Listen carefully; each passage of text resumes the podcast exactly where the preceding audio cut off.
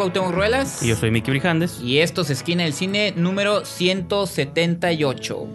Así es, rumbo a los 200. Así es. Que es nuestro Que lema. según cálculos de usted va a ser como por ahí de octubre, ¿no? Así es. Si no es que nos adelantamos, porque por ejemplo ya es que la semana pasada Ah, salieron dos, entonces. Así es. Y bueno, hay- uno de ellos, eh, un episodio especial de, de los premios Ariel.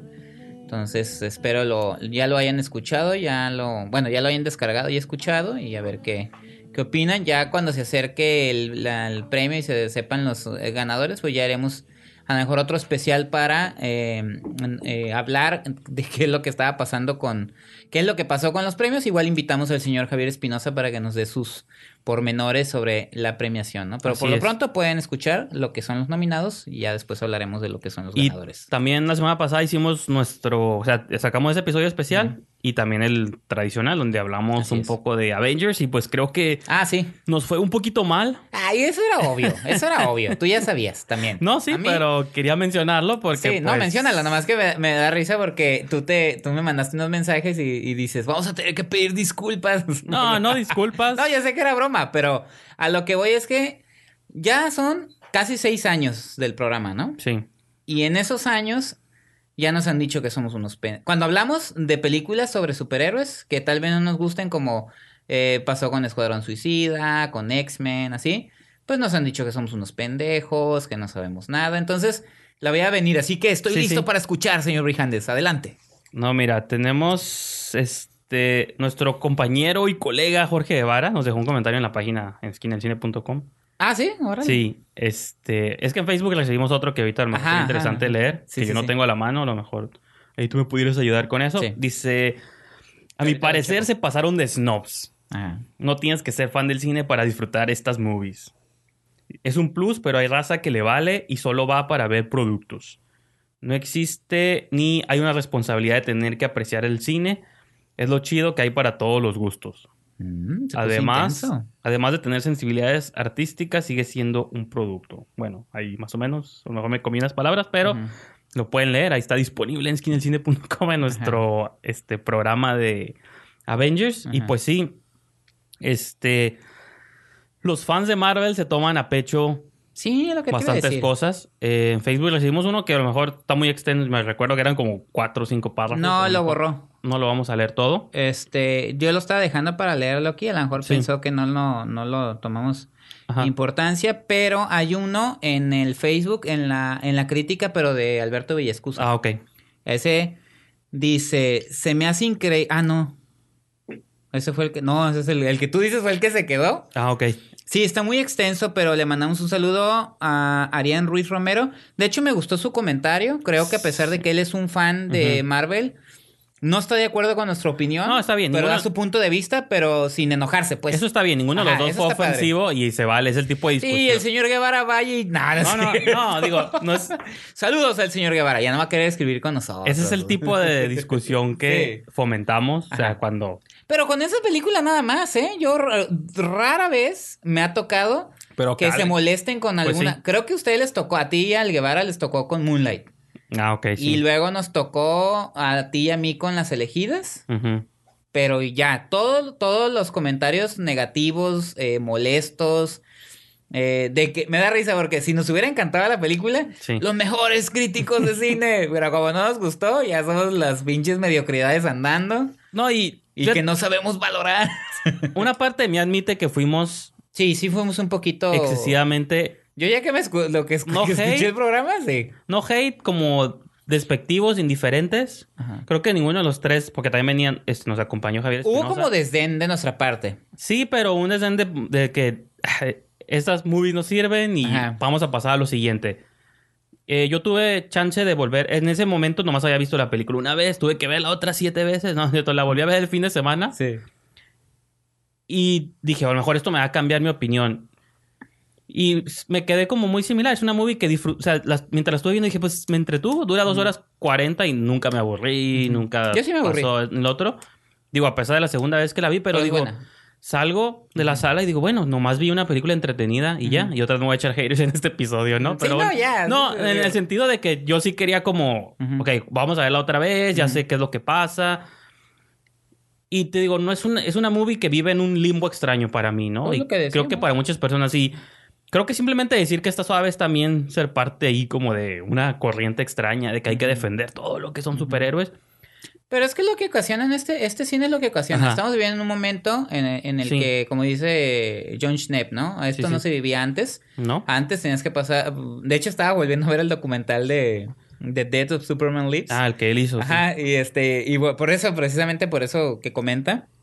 Y sí, o sea, dice antes tenías que pues, esperar 3, 4 años para que pudiera producirse Sí. una película e incluso se caían los proyectos y ahorita es, si es de superhéroes, va toda la lana que quieras, este, la libertad que quieras y si no son tan populares igual se hacen con más libertad que otras como Guardianes de la Galaxia, este, Ant-Man, todo eso. Este, pero eh, sigue siendo un fenómeno y eh, yo la vi dos veces. La vi en la función de prensa Ajá. Y la volví a ver eh, al, al día siguiente con mi esposa. A mi esposa le encantó la Sí. película. Ella no puso. Es igual que me dijo. no es "Ustedes mala, son es- bien no, mamones. es Ah, que- es que le digo, no, es que no es eso. o es sea, que no es ajá. mala, pero no es trascendental, pues. Es no, sí es. En el eh, eh, En- como fenómeno. Sí, sí. Y nada más hay que dejar claro, digo, porque si no vamos a dejarle otro programa a No, la por eso, pues está bien. Hay que, si vamos, tenemos que hablar de ella todos los días para no, que y agradecer. comentarios. Y agra- agradecer también, digo, los de- el Guevara, pues ya lo conocemos, Sí, sí, también es parte del equipo de Esquina del No, Cine. y él sí es fan de ese tipo de películas. O sea, es. Y a este, eh, que no piensen que no queremos contestar. Había otro, pero lo borraron. A Arián. Ruiz Romero le mandamos un saludo. Y también dice al final, espero nadie se ofenda. No, aquí, la verdad, aquí no nos ofendemos. Y al contrario, se maneja todo con le agradezco sí, que sí. se haya tomado el tiempo para, No, sí. para él poner su opinión, Ajá. porque está muy bien argumentado, creo yo. Te y, digo- y lo invitamos a que siga comentando. Ajá. Espero no nomás sean para esas películas, Sí, sino sí. para muchas otras movies que también platicamos. Yo digo que mientras sea así como con respeto debido y si se van a usar malas palabras, úsenlas en un contexto. No, pero creo que esta vez no ¿Indicado? se pusieron... Ah, este, mi buen amigo René Martínez, Ajá. eh, que él es súper fan de este Sí, sí, sí. tipo de... Y que de hecho referencié, eh, nomás nos puso un gif de Haters Gonna Hate. Ya sé. Entonces- de Ralph, de Los Simpsons. Repito, yo no la odié, pero Ajá. tampoco la amé. Entonces, estoy. Y, me- y eso me pasa con muchas películas, pero Sí. usualmente termino de una postura de, de un lado o del otro. Creo que esta me dejó así como. Además, ¿qué importa lo que digamos? La película se convirtió en un apar- fenómeno. ¿no? Aparte, ¿no? Bueno, Entonces, no tocamos otro tema que se ha hablado mucho sobre cómo la película abarcó como el noventa y tantos por ciento de las salas en el país. Creo Eso- que más que en Estados Unidos. Eso fue quizá un tema que tocaron de Cinema Garage, Cin- Cinema Garage, perdón. Cine Garage. Cine Garage, perdón. Cine- Sí, fíjate que, que tocaron Ese el tema. No me acuerdo cómo se llama el episodio, seguramente fue el episodio de sí, Infinity War. está Wookie Williams y Ajá. este Sergio Huidobro. Pero ese programa me gustó mucho porque abordan ese, la segunda mitad de ese programa abordan ese Sí. tema sobre las cosas también siniestras que pasan, Sí. pues, o sea, no hay Mira, que... a mí me gustó ese, pero Sí. también sabes cuál me gustó el, el punto de vista que me gustó mucho como lo tocaron en Cine Premier, en el podcast de Cine Premier. Ah, no lo he escuchado. Creo que Penny Oliva y Iván Morales, digo, el de Cine siempre es uno de mis podcasts favoritos también, pero Iván Morales y, y Penny Oliva dijeron algo muy cierto, creo que es muy importante también señalar, que una cosa es oferta y demanda, porque dicen, es lo que vende, ¿no? Sí, sí. Y otra cosa es imposición. La película la impusieron en todas las salas. Iván Morales dijo algo que me encantó, que dijo, ok, yo ya vi Infinity War. Ya la vi, quiero ver otra cosa. No puedo. Porque es la única película que está, Sí, entonces ¿qué ese- voy a ver ya? Ese fin de semana estuvo así súper largo Ajá. porque, digo... Y Penny Oliva dijo que, ¿qué? Bueno, que la agarraban a carrilla y que quería cine museos. Pero creo que, mira, tenemos una ventaja muy importante en México. Sí es muy siniestro lo que sucedió con la película en el, en el sentido de que sí, sí es cierto, oferta y demanda es lo que la gente busca. Pero te digo, una cosa es oferta y otra es imposición, como bien lo menciona Iván Morales y Penny Oliva. Y otra cosa, digo, afortunadamente también en México eh, somos afortunados. De hecho, hay otro episodio que igual te invito a que escuches de Cine Garage sobre. Están entrevistando al encargado de la Filmoteca del UNAM. Que él dice, Hugo Villa se llama, eh, Sí. que él dice que México es un país afortunado porque tenemos cineteca, filmoteca. No mencioné el cine Tonalá, pero yo mencionaría cines Sí. Tonalá. Tenemos en Tijuana también el CEART. Eh, afortunadamente son carteleras que también están ofreciendo. Ahorita estoy viendo la cartelera de. No había visto la cartelera de cine de Tonalá Tijuana.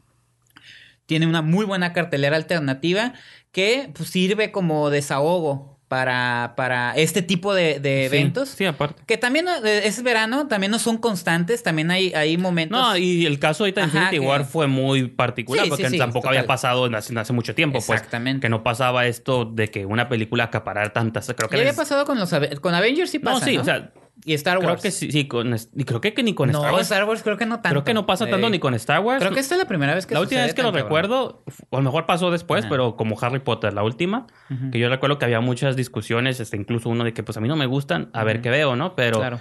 sí, este, creo que fue un fenómeno muy de ese Sí. momento que, digo, pasó nomás ahorita, hacía mucho que no pasaba. Sí.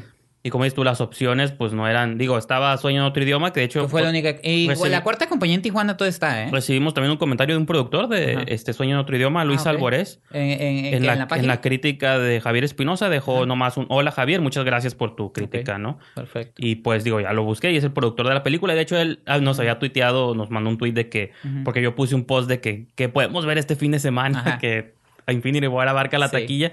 Y él me comentó así como entre chiste de que, ah, pues ahí estás oyendo otro idioma, Ajá, ¿no? Sí, sí, sí. Digo, yo ya lo había visto, pero de todos modos era como la única otra opción así Eh, que... Curiosamente en Tijuana, la Sí. cuarta compañía y Sueño en otro idioma se mantienen Sí. en cartelera. Entonces es, es, es, es bueno. Y se anda cayendo el set, pero bueno. lo, bueno- lo bueno que no hay cámaras. Este, son nuestros enemigos que Sí, no los- toleran que hablemos mal de Marvel. Ah, sí, sí. Este, no, pero eh, es eso, pues, nomás sí no. Hay que también detectar un poquito esos detalles sin clavarnos en que. eh, ni en una cosa ni en la otra, ¿no? Ni que ni que hay que bloquear esas películas, No, ni y- tampoco justificarlas como oferta y demanda. No, y que por no ejemplo, yo también lo veo ahí como... Bueno, sí lo son, pero no a ese nivel. La noticia toda la semana después fue la de increíbles números de taquilla. Pues sí, si está en todas las salas, es pues también- no quieren que es arroje que es súper números. engañoso, pues. O sea, bien se vieran, ¿no? No, y en O Estados sea, Unidos también pasó, seguramente. No, o sea, pero dicen que en porcentaje, no sé si fue en Cine Garage o en Cine Premier donde lo mencionaron, que tuvo más salas en México que en Estados Sí. Unidos. Sí, bueno, o es sea, que que en su país de origen. probablemente en Estados Unidos había otras... Pues, Pues es que sí. O esas, como otras cosas en cartelera, ¿no? Pero, igual, les menciono, digo, afortunadamente eh, nuestros amigos del centro del país tienen a la Filmoteca, tienen a la Cineteca, tienen el Cine Tonalá, este, tienen Cinemanía, creo que es una Sí. sala de cine también. Este, eh, El vaticine, ¿no? Bueno, no sé si lo has hay- escuchado de él, pero sí. Hay este cines, eh, cinetecas en Monterrey, en Guadalajara, en Morelia, aquí en Tijuana. Y aquí en Tijuana también ya tenemos cine Tonalá. Hay un cine Villa Olímpica. ¿no? Porque dice que llegamos a exhibir a Mir, ¿no? Es Villa Olímpica, sí, ah, Villa Olímpica. exactamente. Sí. Que tiene muy poquito que lo abrieron, Ajá, lo sí. reabrieron, perdón. sí. Y también, este, que eso, que eso sirva, porque como siempre te lo he mencionado, señor, se lo he mencionado, señor Brijandes, de lo malo lo bueno, que eso también invita a la gente a buscar esas carteleras alternativas, porque luego se andan quejando mucho de que dónde está, no la vi, no sé qué, y ahí están las películas. O sea, un Que la mes quieren entero- ver en Cinépolis, ¿no? Ah, exacto. No, sí, porque En ni la- Cinemex les. ¿Qué? ¿Cinemex? ¿Qué es No, eso? y que de no? pronto Cinemex es el que trae a veces cosas... Ajá, sí, muchos cines más alternativas, sí. Ajá. Entonces, que sirva también para que, sobre todo aquí en Tijuana o en otras partes del, del país, eh, se acerquen a esas carteleras alternativas. Se habló mucho de la película de Rostros y Lugares que se estrenó Ah, aquí en Cinepolis, sí. pero está en Cineteca y está en Cine Tonala. Entonces, este, hay, hay modos, son salas accesibles, tampoco digan, oye, es que son salas culturales y no, y cuestan caras, no, no, cuestan caras, cuestan igual o hasta menos que una, Sí. una un ticket de cine. Pero de no puedo comercial. comprar nachos ni palomitas. Ah, no, sí pueden también. sí, incluso, incluso ahí te va. En la, en la, tanto en Cineteca como en Cine Tonalá, pueden comprar cerveza, ¿eh? Ey. Y vino y lo pueden meter. Bueno, ahí en ustedes. Cinépolis No, no, no. VIP también. Bueno, no voy a decir vino porque va a decir que es fufurufo, entonces En Cinépolis, cerveza. Cinépolis VIP también. Sí, pero- pueden meter su palo- sus palomitas y su sándwich y todo. Entonces, hay opciones, búsquenlas. Y ahí, este, pues, eh, lo que digamos nosotros o no, señor Brijandes, Exacto. Infinity War va a seguir marcando récord, pues adelante, ¿no? Y- Pagamos por ella ya, ¿no? Ya somos Así- parte de esa Así es. maquinaria. Es- Entonces, nomás el comentario y ahí invitar a los fans a que sigan escribiendo y también le mandamos un saludo al señor Guevara y cuando venga el señor Guevara aquí va a ver lo que le va a pasar por andar ahí de hater. Nah, no es cierto. No, Pero pues sí, los invitamos, digo, a que sigan escribiendo, comentando, ya sea en nuestra página, esquinaelcine.com, ya sea en los videos en YouTube, en nuestra página de Facebook, pueden tuitearnos, lo que sea. Pero aquí procuramos, pues, leer los comentarios y incluirlos en la conversación, Sí, ¿no? de hecho, qué bueno que lo mencionaste porque en Twitter se me pasó. eh, Sueño en otro idioma compartieron tanto el podcast y las dos reseñas que tuvimos. Tanto Ernesto Contreras como este Carlos Contreras, que es el guionista, ahorita Sí. se, me, se me pasó. Y este, pues por lo menos eh, hubo. De nuestra parte no quedó. di- Sí, sí. O sea, dedicamos buen tiempo a la película porque creemos, creemos que vale mucho. Bueno, creo que vale mucho la Ustedes. pena. Tú- creo tú y- que vale. usted y Javier, pero está bien. Creemos que vale mucho la pena, perdón. Entonces, pues ahí el espacio también en Esquina del Cine se ha dado a- al cine mexicano, a series mexicanas incluso. Entonces, pues ahí está, ¿no? Esquinadelcine.com para que, para que lean Pues- reseñas de todo. Vamos a hablar brevemente de otro tipo de superhéroes, superhéroes de carne y hueso, pero que se han enfrentado Entre diferentes comillas. Este, y es una nota que digo, no es, nomás quiero hablar más como de, sobre lo que implica o representa, no tanto por la nota en sí, porque es una nota más de las cosas que anuncian los, nuestros compañeros norteamericanos, pero Sylvester Stallone salió anunciando su posible regreso a la franquicia.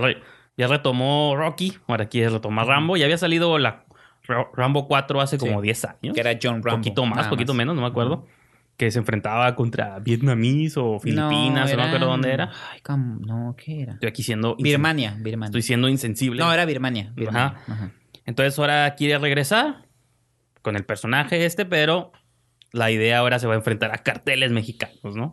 Es una historia medio taken de que supone que, bueno, la premisa que él está planteando, anunciaron deadline.com, eh, pues a la hija de su mejor amigo cruza la frontera, es secuestrada de este lado o está desaparecida. Y pues tiene que llegar John Rambo a enfrentar a los carteles mexicanos con una metralleta y granadas.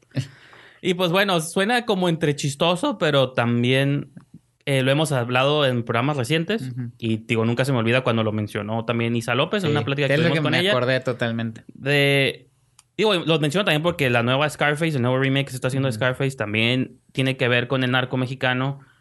No sé si todavía sigue siendo Di- Diego Luna o ya cambiaron de actor principal. Pues habían quitado al director, pero regresó. Antoine Sí. Fuqua. Ajá. Ya lo confirmaron, entonces. Y me acuerdo mucho de que hay en el programa ese que pueden escuchar también en nuestro catálogo Esquina del. Cine, ella menciona de que, que es fácil, o sea, que son personajes que es como un tema muy delicado poderlo manejar así como en chiste o como en explotación o digo para América, Estados Unidos les da igual no, porque pero ella se refería más Ajá. a que a que los a lo que los narcotraficantes fueran los protagonistas. sí, pero En el caso de Rambo, a fin de cuentas Rambo va aniquilar a los narcotraficantes. No lo estoy justificando, me pero estoy diciendo es diferente. No, yo sé, no, tampoco estoy condenándolo ni diciendo una cosa ni otra. Y qué bueno que lo mencionaste. sino más porque- bien es, es la fantasía Sí. pues de Sí, claro, porque no va a venir un Exacto, hombre exacto. a acabar con un cartel O sea, y se va a acabar el problema. Nosotros O que- sea, eso es una tontería, ¿no? Y digo, y no porque sea la primera movie que lo aborda. Digo, nosotros nos encantó Sicario, que lo manejó de otro modo, pero está hablando de temas muy similares, No, pero, pero Sicario es un... es la manera, digo, que ya es franquicia también, ¿no? Pero, sí, sí, claro. No sé, digo, no estoy tomando una postura ni de que lo estoy condenando, ni tampoco estoy diciendo que qué curada. Nomás quiero abrir así como quería que lo platicáramos, como cuál Sí. era tu opinión. Y esto de, siento que es como un tema de pronto sensible para Sí. nosotros. O sea, la película aborda ese tema de la desaparición a manos de los carteles. También lo, lo- es un lo tema- acabamos de hablar hace poco. Bueno, tú lo, lo acabamos de mencionar hace poquito en programas recientes. Entonces, Sí. ¿Cómo, Sí, se torna delicado. cómo es pues. un tema que se toma a la ligera, como entre chiste, como explotación, que qué curada? Y no quiere decir que vea la movie, a lo mejor nos gusta y está curada la acción. Eso no lo vamos, digo, no voy a entrar yo como viejito de, digo, así acusando a la movie previamente, pero Nomás como eso, ¿no? Como cómo podemos sentirnos como pueblo mexicano Que, que al respecto. Digo, ahorita re- retomando, digo, van a decir que aquí somos apologistas de Isa López, pues sí, que. Ah, no es cierto. No, no es cierto. Este. Hace poquito. Digo, ha habido una invasión, una, una invasión de series sobre el, sobre figuras del narco. Sí, pues narcos. Está el. Chapo, bueno, na- pero de Sí, sí, bueno, sí, mexicanas, cierto, cierto, está el. Chapo, está el Chema, está El Chuco, el Cho. Ah, el Cholo, no me acuerdo cuál. Donde, Todos con Che, ¿no? Chapo, Cholo, y Chulo. por ahí andan otras, pero curiosamente la del Chema, que Mauricio Ockman era el protagonista, hace, ¿te gustó? Un mes, yo creo, Sí. o tres semanas, hizo un comunicado que se salía de la serie porque estaba dando cuenta que estaban haciendo apología del crimen. Él como actor ya no quería seguir con eso y mencionó a Isa López porque le dijo, no, muy bien, porque Isa López sí está como en esa opinión Sí, de sí, sí. esa precisamente esa opinión. Pues su película Vuelven es... Aunque Contra es, aunque es fantasía, Sí. pero es un tema que está envolviendo la, trama de ella. Pues, Sobre ¿no? todo los desaparecidos. Sí. Ajá. Entonces, No, y que, o sea, Entonces, hasta en mí- ese contexto el título Vuelven es como... Cuando te desapareces, o sea, vuelven, Vuelven. sería como algo, pues, Exactamente. suave, Entonces- como todo lo opuesto, ¿no? Entonces, en ese Mauricio. Ockman lo que él hace, él cree que se hace apología del, del, del narcotráfico, del crimen, y en el caso de Scarface, pues también es una apología, pero no sé, o sea, entre Bueno, ahí comillas, no, porque, porque, no sé. tiene final trágico, ¿no? Pero... ¿Scarface? Sí, No, bueno. no sé porque no la hemos visto. Bueno, pero o sea, en, la nueva. o sea, en, las, en, las origina- en la original y en el remake de los 80 Y en este caso de, de Rambo, no porque yo sea fan, me he declarado fan de Sylvester Stallone, pero creo que también, digo, Stallone nunca lo ha agarrado de broma, ¿eh? O sea, él, sus Rambo, es Sí, sí. porque él en su mente está preocupado por un tema y dice, oh, tal vez Rambo pueda entrar en ese tema. O sea, Sí, realmente él no lo está viendo como No, que, oh, me sé. voy a reír de este tema. No, él dice... Ay, porque creo que también lo criticaron a John No, Rambo de que- que, de que como que el tema Sí, de sí. Birmania era más grave como para Ajá. venir Rambo y todo eso, pero él, él, él, lo- él creía Sí. Que es como su visión, como en su mente, me Es como- gustaría que Rambo tuviera la capacidad de destruir eso, ¿no? Como Mel Gibson, ¿no? Esos directores Claro. que tienen una visión de que yo estoy... Son guerreros viejos, pues. Ajá, sí. No, y te digo, yo no estoy, quiero ponerme en una posición de que boicoteen esta movie, no la vean. No, no, no. Porque a mí la 4 me encantó, sobre todo por los también. excesos y la violencia. Sí. A lo que estoy mencionando, simplemente quería abrir como esa pregunta Sí. de como mexicano para nosotros No, qué va a causar polémica. qué representa o qué implica, pero en ningún momento quiero ponerme en esa postura. Sí.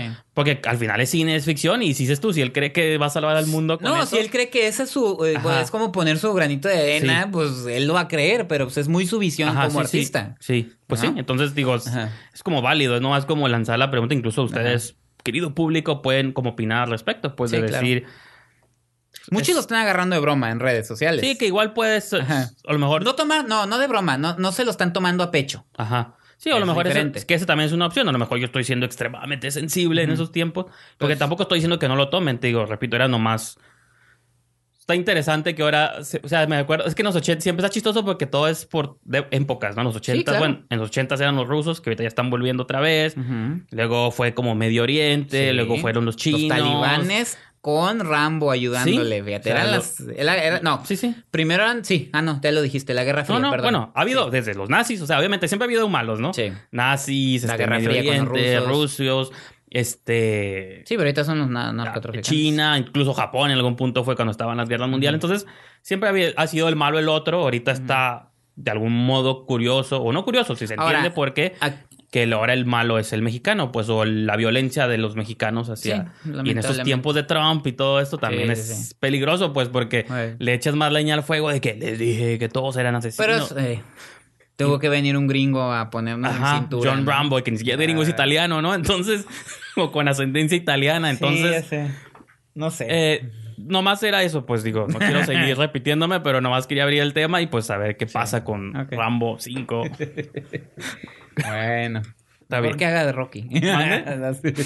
Igual, no, pues en Rocky ya también están en Tijuana, ¿qué no? dice una locutora, esta Claudia Silva, dice, mira, dice, a él sí se le ocurrió, ¿por qué no mejor hacen uno, que nos manden unos superhéroes de Avengers para que combatan el narcotráfico? No, sí, pues, es- Dice, siempre se andan enfrentando a cosas que ni existen.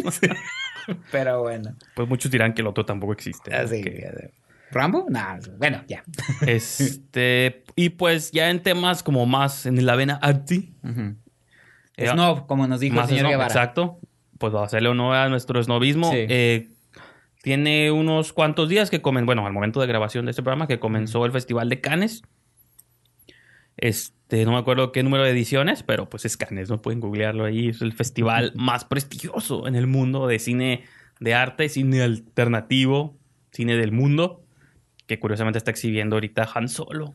Eh, Así que tampoco es puro cine así. Pero bueno, este, pues hay varias menciones de directores que están regresando con películas ahí. Tú yo sé que tú traes a también otro par de temas, entonces menciono más brevemente Para nada la más reciente película de Spike Lee, Black Clansman. Este, se está presentando ahí.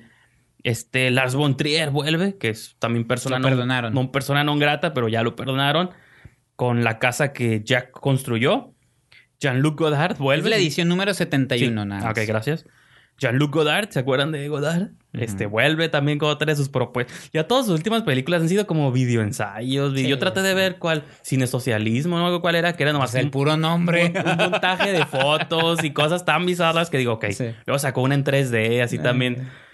Son como Herzog o de pronto Ajá, te iba a decir, estos como autores que, sí. experimentan con la forma. Pero Herzog todavía es No, atractivo. sí, pero- Es su cine. No, no, pero eso digo, directores que exploran con la forma y las nuevas narrativas. y- Y pues Godard, digo, yo soy fan de él, pero de su cine de los 70, ¿no? Conocía De la- musicales y De la nueva ola, ¿no? nueva ola. Se Christopher Nolan lleva bajo el brazo, ¿no? ¿Cómo dice? Bajo el brazo su una, ¿cómo dice? Un 70 milímetros de Odisea Espacial 2001. Va a proyectar ahí una edición de aniversario número 50. Ujú.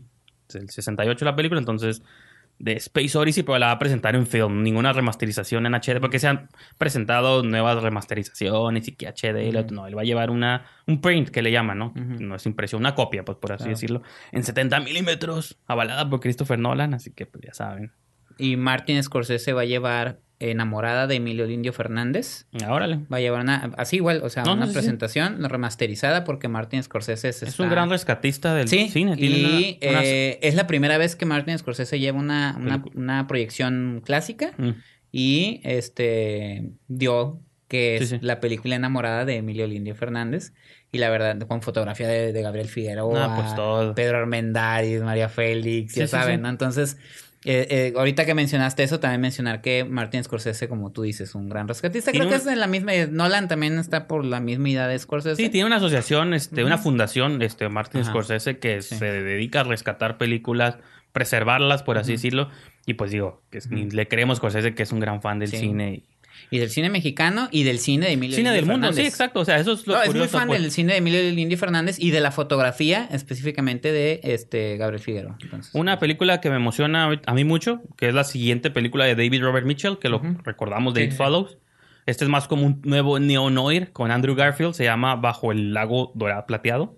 Under the Silver Lake. No, no tiene fecha de estreno aquí porque apenas se va a estrenar en sí, Cannes, pero creo que es No, de y las luego también ahí agarran distribución, ¿no? Sí, sí. De algún modo. Pues de hecho, en Cannes es donde está pichando este Rambo 4 Silvestre ok. Stallone. Entonces, porque hay como un Cinco, market, cinco, un marketplace ahí que es como donde van productores y Sí. autores y ahí pichan películas y Gaspar Noé, otro autor así Hueva. controversial, vuelve con una película llamada Clímax. Wim Wenders, ¿se acuerdan de ese director? Vuelve también con un documental sobre el Papa Francis. Entonces, ¿y qué más tenemos por ahí? Eh, tenemos, ah, pues Terry Gilliam, que ahorita vas a mencionar tú más cosas de él. Finalmente llega con el hombre que mató a Don Quijote. Híjole, pero no le dejan de pasar cosas al pobre Terry Gilliam. Y pues sí, son los títulos que más o menos. Sí. Obviamente hay muchas más películas. Sí, sí, sí. Han Solo, ya mencioné a Ron Howard. Entonces, son los que quería mencionar. Y pues no sé tú qué más nos quieres No, bueno, nada más dos cosas. Rápidamente lo de Terry Gilliam, que, como, bueno, si saben eh, o si no sabían, eh, est- esta película le ha costado sangre, sudor y lágrimas. y- Años. Y, años, va prácticamente más de 10 años, si no me equivoco. Este, El hombre que mató a Don Quijote.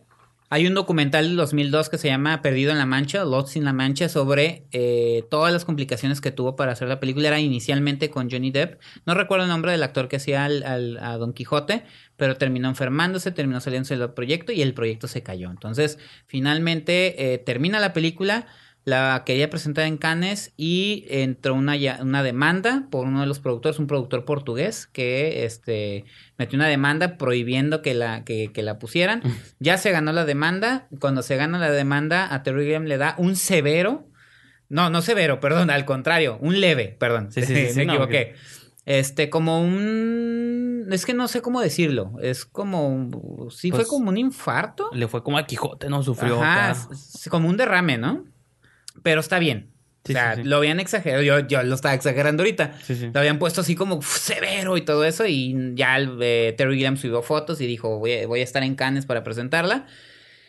Amazon ya había comprado los derechos de distribución.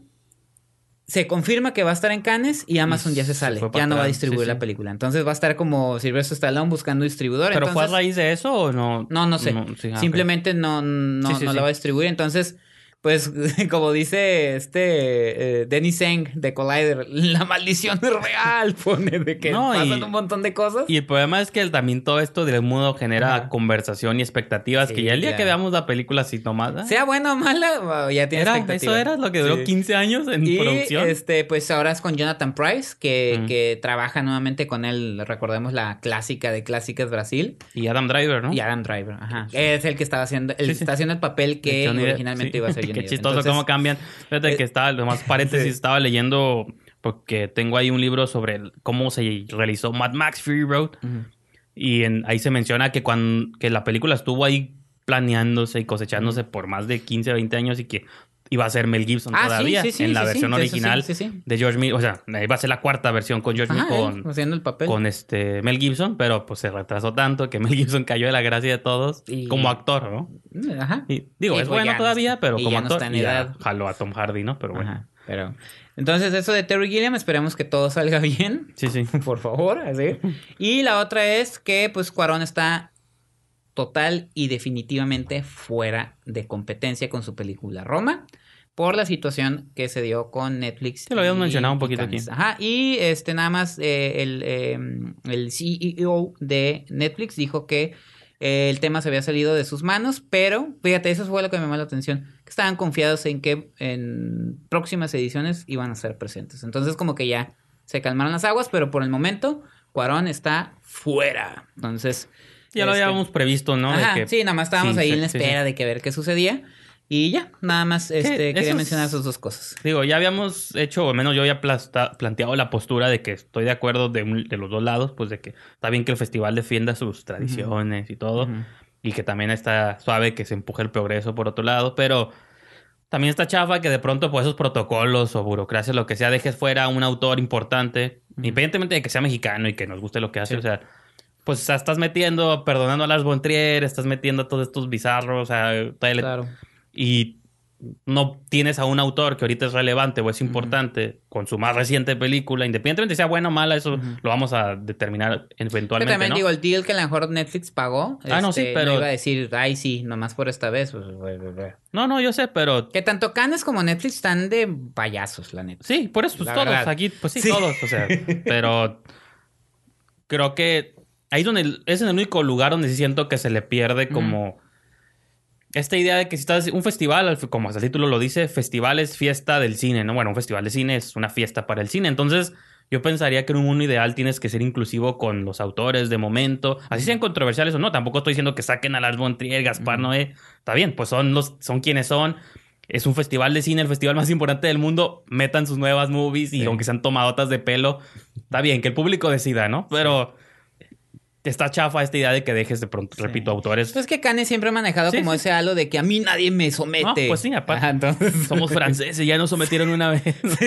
ya no nos la vuelven a hacer, ¿no? Entonces, pues uh, esperemos que el próximo año este, se solucione y en futuros este, años, señor Brijandes, eh, ya podamos entender que el streaming y el cine y todo eso se va a mezclar y van a hacer muchas cosas totalmente diferentes a lo que conocemos hoy en día y después nosotros vamos a ser los viejitos que nos acordamos Exacto. de las proyecciones. Me acuerdo Pero- cuando veías Netflix y Ajá. ahora, Ya eso también va a ser viejo, ¿no? ahora todo el mundo usa sus lentes de Sí. realidad virtual. ya en sus casos. Y pues hablando de Netflix, creo que es buen momento para transicionar. Con esto cerramos sección de noticias y pasamos a una nueva sección que estamos inventando. No, la estamos esquina del inventando. streaming. No, pero ¿sabes qué bueno que lo mencionas? Porque ya nos habían hecho varios comentarios de que Sí, de no que- comentábamos series, que siempre las andamos dejando de lado. Ajá. Poco a poco. Que no nos merecían, pero ya Ajá, estamos viendo ya poco a estamos poco. viendo. No, es que de hecho, mire, qué bueno que lo, que, que- que lo retomo nomás. eh, Por lo que sucedió con eh, eh, Infinity War, que yo ya no tenía más que ver, me, pues creo que me- todos. me resguardé en mi casa. Agarré los 30 días de prueba de como tres plataformas Ah, distintas sí. y me puse a ver series. Entonces- Me interesa saber como la experiencia de YouTube de los días de prueba, Ajá. pero ahorita vas a platicar eso. Entonces, ajá, pues vamos a comenzar con series y pues tú creo que viste más que yo. Yo nomás traigo aquí un episodio, así que pues no sé si tú nos quieras hablar de Luis Mirrey o de con que lo que quieras comenzar. Sí, la primera plataforma al- de la que porque vamos a hablar de, de otras dos plataformas Ah, sí. distintas. De La primera sí. plataforma es Netflix. De Las- hecho, son ah, cuatro plataformas porque Westworld es HBO. HBO, sí, entonces- es cierto, sí, es cierto. Entonces, eh, Netflix, ¿no? Luis Miguel, la serie. Nos, eh, no sé si recuerdan el episodio pasado de Esquina del Cine, estuvo con nosotros Javier Espinosa. Abordamos el primer capítulo de Luis Miguel, la serie. Que él también bien fan, ¿no? Se puso Ajá, a cantar. El más, sí, digo, de- se puso a cantar y todo eso. Este, hablamos un poquito de lo que hay detrás de la producción, ¿no? Humberto Hinojosa, este, el director de la serie, que Luis Miguel está detrás de ella como apoyándola, impulsándola y que de algún modo, para los que somos de mi generación, muchas cosas ya sabíamos por, Los por, los programas de Chismarajo y que la Pati Chapoy, ¿no? Y todo eso. Este, sobre la vida de Luis Miguel, siendo este artista pop, eh, el más grande, eh, el artista pop más grande que hemos tenido en el país. En lo personal, a mí no me gusta, nunca me ha gustado ni me va a gustar, nunca me ha caído bien. Acaba de tener un concierto, ¿no? Aquí cruzando la frontera. En San Diego, exactamente, y este, y tuvo ahí una, una extraña, un, un evento extraño en su pantaloncillo. Ay, no supe, cuéntanos chisme. Chisma, era- chisme. chismesote. No, pero eh, eh, sobre eh, Luis Miguel ya venía en, dec- en declive. Este, y de algún modo esto ha servido para nuevamente eh, ponerlo en el ojo. ¿Venía en declive o tenía sus fans nomás así? Nomás tenía sus fans viejos, ya no estaba Sí, ¿no? haciendo nada de música nueva, el tipo estaba dando pésimos conciertos, físicamente se miraba mal y Pues de repente... grande, pues ya. Ah, No, y aparte siempre ha sido un tipo que se ha manejado esta imagen de, de, de inalcanzable, Ah, ¿no? sí, y todo eso. El sol. Entonces, de repente yo creo que alguien le dijo, oye, Luis Miguel, ya, ya se te está acabando el billete, ¿no? Ya se puso, se puso buena onda con el público, ya platica y se toma fotos, ya va a programas y pum, suelta en la serie de Luis Miguel, que es un hombre cuya vida también da mucho material este, dramático, porque Digo, yo, yo digo, sabíamos, a lo mejor si no lo sabían, la relación con su padre fue, que fue su manejador, Luis Rey, fue extremadamente difícil, conflictiva, este, y eh, finalmente fue distante. Al final, ¿no? De, de la, de la Sí, vida sí. de Luis Rey del- y, y- y, este, en la carrera de Luis Miguel. Y pues esta serie está retomando esa parte. Ahora, la, la- el primer, eh, eh, mencionamos que el primer capítulo nos había gustado y todo eso. Yo ya vi el, el 2 y el 3 porque lo están poniendo cada domingo. Yo voy a ser sincero, la, peli- la serie ya no me está gustando tanto, pero voy a explicar en qué sentido. La serie está bien hecha, Sí. este, está bien actuada, Diego Boneta está muy bien, Oscar Jaenada está perfecto como Luis Rey, Mm. pero creo que ya está cayendo en este jueguito de victimizar a Luis Miguel Su- y poner, sufrió. y poner a Luis Rey poco menos que un demonio con, con nomás falta que volteemos abajo y su pie sea de gallina y uno de, de cabra, ¿no? Un verdadero demonio y está causando este curioso efecto. A mí me está recordando mucho el efecto que causaba antes las telenovelas. Cuando Ah, había un ok. supervillano y que luego la gente no definía que era un actor y cuando miraban al actor en la calle lo querían Sí, sí. ma- madrear, ¿no? Entre todos. Creo que están provocando este efecto con el, con el villano. Creo que están exagerando las cosas. Digo, es que, bueno, quién sabe, es- porque te no- digo, y repito, están victimizando mucho a Luis Miguel. Sí. Independientemente que la serie se está narrando bien, tiene buen ritmo, no está aburrida en lo absoluto. Y te digo, Diego Boneta lo hace muy bien actuando y cantando, porque él no está haciendo este playback. Playback, este, nada, él está realmente está cantando. Este, Oscar Genada es un gran actor. Y yo no sabía, yo había adjudicado toda la serie eh, dirigida por Humberto Hinojosa, pero está codirigiendo a Natalia Beristain. Órale. Entre los dos están. estos dos, el 2 y el 3, son Sí, sí. codirigidos por Humberto Hinojosa y Otra Natalia de tus Beristain. directoras favoritas. Así es. Y este. eh, tienen como eh, la recreación. to- todo está bien, pero siento que si se están yendo, si se van a ir por ese lado, Pero a mí ¿qué me va tanto- a terminar este, cansando. ¿Qué creo. tanto eso sí está o no basado en hechos? Digo, porque de pronto es muy, es muy conocida la no, no necesariamente No, en el pues te caso de metes él. a YouTube. Bueno, te voy a decir una No cosa. necesariamente el caso de él, perdón, pero que los papás de niños actores o, o artistas Sí, bueno, está o está el de Michael Jackson, que es por Ah, mucho sí, sabido es que muy era. similar. Entonces, digo, te creo, entiendo lo que estás diciendo de estos, de poner muy malo a alguien y al otro muy víctima, Ajá. pero yo también luego sí sé de casos de que de pronto hay relaciones muy, muy turbias entre padre e hijo, entonces no sé qué tanto No, no, no. Yo nomás digo, no, no. o esté sea, siendo real y o a lo mejor nomás así quiero fue. decir una cosa. La serie es un hitazo ya. Sí, sí. Ya, o sea, eh, Luis Miguel logró lo que quería. Luis Miguel ya lo están volviendo a escuchar. Ya está otra vez en, en Spotify, ay, todo eso. Pero, este, nada más eso. O sea, no quisiera yo que si decayeran en, en el total eh, victimismo. Son tres capítulos, no estoy diciendo Sí, sí. que así va a ser, faltan muchos, espero, nomás estoy diciendo yo, espero yo que no se van a ir por esa línea y sí pueda tener como vertientes eh, diferentes a lo que estamos viendo. Y otra cosa, la manera en la que están representando a Luis Miguel, le están haciendo un parote, ¿eh? Chequen. Ah, el- en el capítulo 3 recrearon una, la visita que tuvo Luis Miguel al programa de Mala Noche Sí, No sí. con Verónica Castro. Es cierto, Verónica Castro es la chica que sale en, en Todo Mal. Este, que sí Ah, le da un ok, aire sí, bien, sí. como sí, cierto, Ya. los ojos así de color grandes y todo. Y este cambiaron la, la, el evento porque en el programa supuestamente él está esperando que le hablara a su mamá porque hay un issue ahí en la peli en la Ajá, serie sí. porque porque también el paradero de la mamá mucho tiempo no se supo qué pasó y como que eso lo van a develar. Entonces él esperaba que le hablara a mamá pero resultó siendo Lucero. Pero realmente se meten a YouTube quien le habló fue el hermano. Ok. Déjate tú que sea el hermano. Bueno, son licencias. La actitud y la manera, yo a mí ya se me había olvidado. Por eso, y me acordé muy bien que el periodista Víctor Roura me había dicho, el, el, el tipo dejó de dar entrevistas porque, véanlo, la manera en la que actúa no es una persona en sus sentidos, ¿eh? Está bajo la influencia, güey. No, es que el tipo siempre ha vivido en una burbuja. No, él es... Tú lo habías Él mencionado vive en un un... mundo aparte. Tú lo habías mencionado en un programa hace mucho, no sé si era verdad o era mentira, de que ni sabía leer o algo así. Sí, o sea, bueno, eso no me lo dijeron. Sí, sí, sí. no Y, no- y- y Horacio Villalobos sigue Ah, haciendo ok, la sí, broma bajita la mano. Yo quisiera. El momento más dramático para mí va a ser viendo a Luis Miguel agarrando un libro. de- agarrando un libro y tratándolo de leer, ¿no? Y cosas así. Sí. No, es que el tipo, la verdad, le están haciendo un parote en la Ajá, serie. Pues sí, pues. Porque realmente, Licencia si ustedes creativa. busquen entre- entrevistas, por si la entrevista de Verónica Castro, realmente el tipo eh, eh, es incapaz de este demostrar emociones. Por- precisamente Y- por la y, vida por ejemplo, que llevó, ¿no? sí, sí hace recreaciones interesantes. Por ejemplo, yo me acuerdo mucho, la, bueno, la, sí, peli- pues la, la de... la película de Gloria, que a mí me encantó. Este, después de haber visto la movie, me puse a ver como en YouTube las re- los performances que daba con Raúl Velasco y cosas así. Y sí eran como muy similares, ¿no? Siento que No, acá en esa paro. película sí recrearon mucho. Bueno, los performances, no sé Sí. lo que haya Ah, pasado. no, los performances, Tras- sí, el video de... lo que haya pasado tras bambalinas y eso, pues no sé, pero.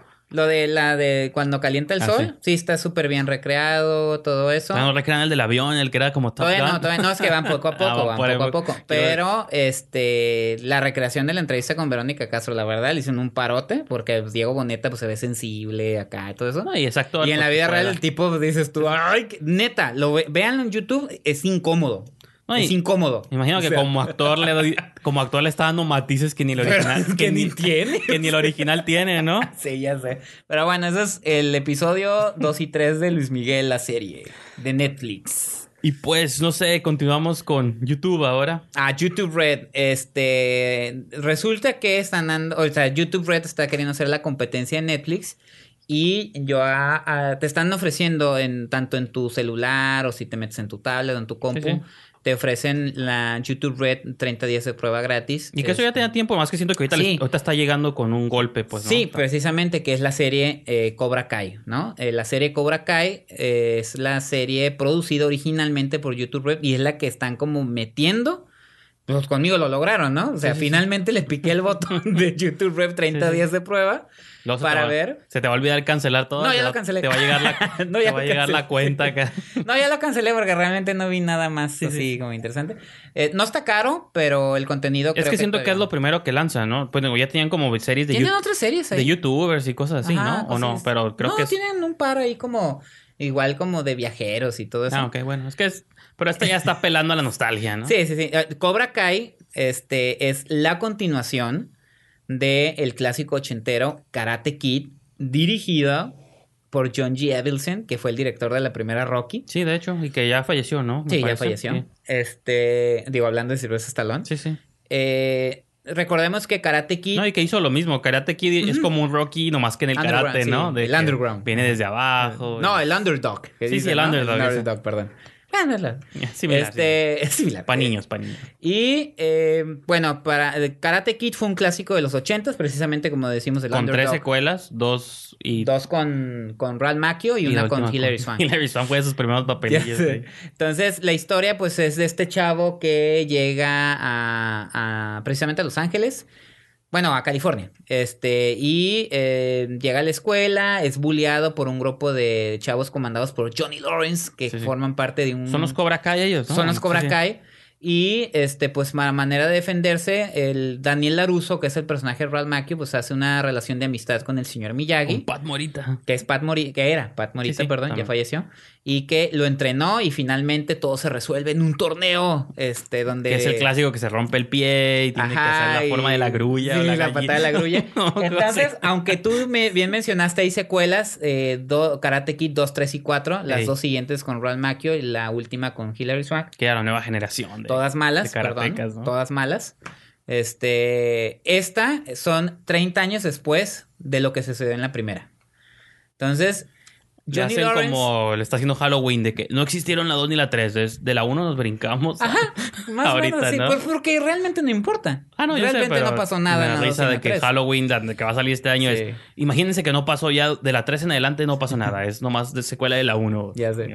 Y entonces, Johnny, estamos eh, viendo a Johnny Lawrence, que era el, el villano de la primera, que realmente no ha superado su derrota con, con Mm. Daniel LaRusso y que se, re- o sea, cambian los papeles. O sea, eh, Johnny Lawrence es el típico muchacho, niño rico, bully, Ujú, que sí. dicen, ese muchacho no va a acabar bien.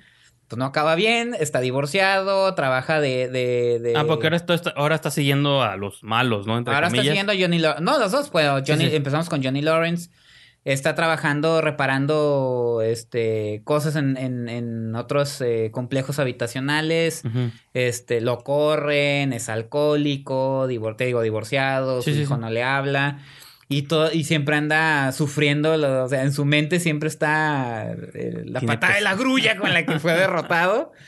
Y cuando se agravan las cosas es precisamente porque ahora Daniel Laruso es un hombre eh, exitoso, tiene un taller de venta de autos, ¿te Ah, acuerdas? Porque el señor Miyagi Ah, tenía limpia autos de colección, ¿no? Y este... Y no hacen homenajes ahí a Pat Morita o algo Sí, así. no, salen, salen en flashbacks. ¿Sí, Sí. lo alcanzaron a filmar? No, no, no, que- no, hay flashbacks Ah, de la ok, de la primera. película, es que Ajá. dije- No, no, no, hay flashbacks de la primera. Y este, y ya Daniel Laruso pues sale en la tele, pateamos los precios de la competencia Sí, sí. y si compras un carro te regala un bonsai y todo eso. Eso está medio Rocky también, ¿no? ¿Te acuerdas que en la secuela Rocky ya era una estrella y Ahora- ah, tenía sus enemigos porque... De algún modo se van a enfrentar nuevamente, pero eh, ahora resulta que eh, aquí lo interesante de la serie es Johnny Lawrence es eh, quien se va a topar con un chavo al que están bulleando, que es un chavo latino, y a regañadientes, porque ya en su mente dice, ya, estoy hasta el gorro, tengo que retomar mi vida, voy a reabrir Cobra Kai, y toma a ese chavito. Entonces ahora digamos que el Mr. Miyagi es Johnny Lawrence Órale. con un chavito y, y Ralph Macchio pues, es el hombre rico que está tratando de, de arruinar a Johnny Lawrence porque pues no quiere que vuelva a Cobra Kai, que era una escuela comandada por un hombre sí, siniestro sí, y que solamente le va a dar cosas malas a los jóvenes. Ahora, te voy a ser sincero. Los primeros cuatro, cuatro capítulos a mí no me estaban encantando. Porque era la típica historia del tipo eh, fregado que va a volver a ver una luz en su vida para retomar. Sí, sí. A partir del. Son 10 episodios de 25 o 30 minutos. Te lo Ah, acabas rápido. Entonces, cortitos, A partir del quinto episodio. Empieza a tomar una. una y luego ya sabes, la, la, la, la nostalgia. La música ochentera, la otra vez lo mismo, los ochentas, que es lo que Sí. está ahorita, ¿no? Entonces yo no que me eso estaba, es lo único que a mí me tenía en el borde de que es yo no me estaba convenciendo tampoco. No, yo no lo he visto, obviamente. Ajá. Pero digo, de entrada son películas que ya no fueron tanto de mi generación. Yo creo que yo empecé ya con la de Hilary Swank. Sí, pero bueno. la noventera, ¿no? tenía más bien como esta duda, ¿no? ¿Qué tanto es nostalgia del pasado que está de No, moda? así empieza. O que, y qué tanto trae una propuesta interesante. Ah, pues la propuesta, a pa- para mí a partir del quinto episodio se empieza a hacer una, una, una onda, es una tragicomedia. O sea, Sí. tiene humor, pero tiene drama. Está bien chistoso porque el malo, que es Johnny Lawrence, ¿no? Entre comillas, Sí, sí. empieza a tra- entrenar a los chavitos buenos que son bulleados. Ujú. Y Ralph Macchio empieza a entrenar al chavo malo, que es el hijo de, de Johnny Lawrence. Ok. Entonces, ese chavo malo se empieza a hacer bueno porque está teniendo los preceptos del señor Miyagi. Ah, ok. Entonces, Y los chavitos buenos se empiezan a ser malos. porque los Se- porque ahora empiezan ellos a bullear a la gente. Porque ya tienen el Sí, porque ya tienen. Órale. Y porque las ideas de Johnny Lawrence también. siguen siendo las mismas, ¿no? De siguen cuando- siendo las del pasado. Es misógino, es racista. Este, de- hay una escena muy padre donde entra una chava y no la quiere dejar entrar porque es mujer, ¿no? Pero ya lo convence de que sí entre y dice, ¿qué tipo de bullying te hacen, no? Que cibernético. ¿Cómo es eso? Porque aparte el vato se quedó No, sí. atrapado, ¿no? ¿Cuánto, ¿En qué edad ya están ellos? ¿Como 40, 50? No. Más o menos. Sí, ¿verdad? Los Sí, actores. entonces la chava dice, no, pues que me ponen cosas en redes y todo eso. Y dice, en mis tiempos, cuando queríamos bullear a alguien, lo hacíamos de frente y con nuestros puños. Dice, Entonces, no andábamos escondiéndonos en una computadora. Pero está padre porque a pesar de que sucede eso, también los eh, eh, como que empiezan a reflexionar. El mismo Johnny, Johnny Lawrence empieza a cuestionarse si lo que está haciendo está bien. Porque los morros ya se empiezan a hacer bien malditos y el Brad Macchio también se empieza a cuestionar hasta dónde va a llegar todo esto, ¿no? Entonces hay un torneo final y todo eso, entonces a partir del quinto capítulo creo que ese jueguito que hace la serie vale mucho la pena, entonces creo que sí, sí propone algo... Por algo visto sí te gustó, entonces, No, sí, sí, sí. Yo estaba decepcionado en los cuatro capítulos. Sí. Dije, ah, eso es pura nostalgia, Stranger Things y la chingada, ¿no? Sí, es que llegó en, ese, monstruos, así. llegó en ese momento, ¿no? Ajá. Así como muy... Pero, ah, y el, y, y el trabajo de Ralph Macchio y William Sapka se llama, este, como Johnny Lawrence, es perfecto. Y al final, no se los voy a decir, pero hay un, hay una, hay un, el final, el final de temporada cierra con una sorpresa y todo, wow, entonces, creo que le está yendo muy bien, entonces probablemente sí hagan una segunda temporada. Entonces, se la Pues sí. pueden quemar rapidito. Pues sí, 25, y 30 minutos. digo, pues, eh, o sea, YouTube es como que la plataforma para ver videos gratis, pero Sí. es interesante ver cómo le va a ir ya con su sistema de pago. Que repito, ya tienen como un par de años, pero siento que ahorita apenas lo están lanzando. Sí se ve de bajo presupuesto un poquito la serie. Lo- Ajá. lo- yo me acordé más como de las web series. Ah, sí, es O que YouTube así. eso es lo que le está tirando, ¿no? Pero Y luego 25, 30 minutos, pues era como... Es, como es- casi como sitcom, ¿no? Pero Entonces, pero pues ahí está. Cobra Kai de YouTube presupuesto. Red. Esa es la otra plataforma. Y pues antes de que pases a tu Sí. serie que tenías esperando con ganas, y porque ya hablaste bastante, voy a mencionar Sí. poquito Westworld, tercer episodio también. Va a la par de Luis Sí. Miguel, a ver quién, cuál termina mejor. Este. Es una serie de la cual, repito, siempre, siempre lo digo, no puedo mencionar muchos detalles porque si los menciono creo que yo con trabajo los entiendo. Probablemente la audiencia que no está tan al tanto de Westworld los va a entender, pero... Sí. Es una serie, así, yo siento, yo siento que ahí me deja la sensación, valga la redundancia, que tiene la gente cuando ve Game of Thrones y se clava y todo esto de que, Una fanaticada, pues. Aunque yo- gracias por incluirme ahí en el rebaño de ovejas. No, pero por ejemplo, yo traté de ver Game of Thrones, ya lo he dicho también aquí muchas veces, y me atrapó como por un tiempo, pero cuando empezaron a matar a mis personajes favoritos, dije, pues ya para qué la veo, ¿no? que para mucha gente ese es el encanto, pero pues... Sí, porque te tienen el filo no. del asiento. ¿no? También, repito, el ejemplo que si me pongo es como si estuviera viendo Star Wars y me matan a Luke Skywalker. Digo, pues ya, ¿para qué la veo? Sí. Yo estaba viendo esta saga por Luke Skywalker, ¿no? Hablo de las originales y ahorita ya, ya lo mataron, pero, Spoiler. pero es un final épico curada, ¿no? En Sí, fin, sí. el punto es ese. Entonces, Westworld, este.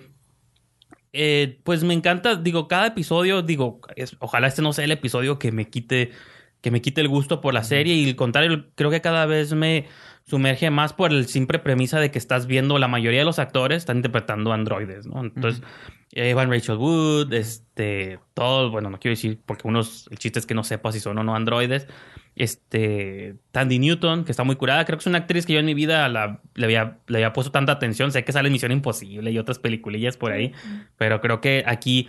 Que Soy Saldaña decía que su, pro- su mamá la confundía con Ah, sí, pues sí, es como una Zoe Saldaña. Sí.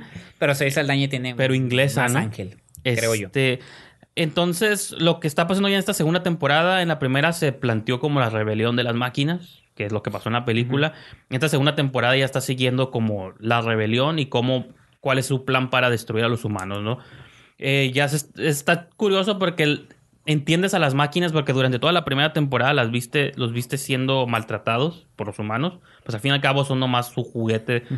Ibas al mundo vaquero y los podías disparar, podías violar a las mujeres, no pasaba nada, son robots, pues no, o sea, eso es, digo, en el sentido de Sí, que yo sé, yo sé, son androides sí, y pues para eso, se- o sea, por eso la gente pagaba Para la experiencia. Es para millonarios, pues Sí, el sí, parque, ¿no? Pagas tus millones Como Hostel, pero con robots. Sí, y puedes tener tu experiencia de que puedes matar gente en la calle, puedes tener tu, como obtener tus deseos con las mujeres, o sea, puedes hacer todo lo que no puedes hacer en el mundo real.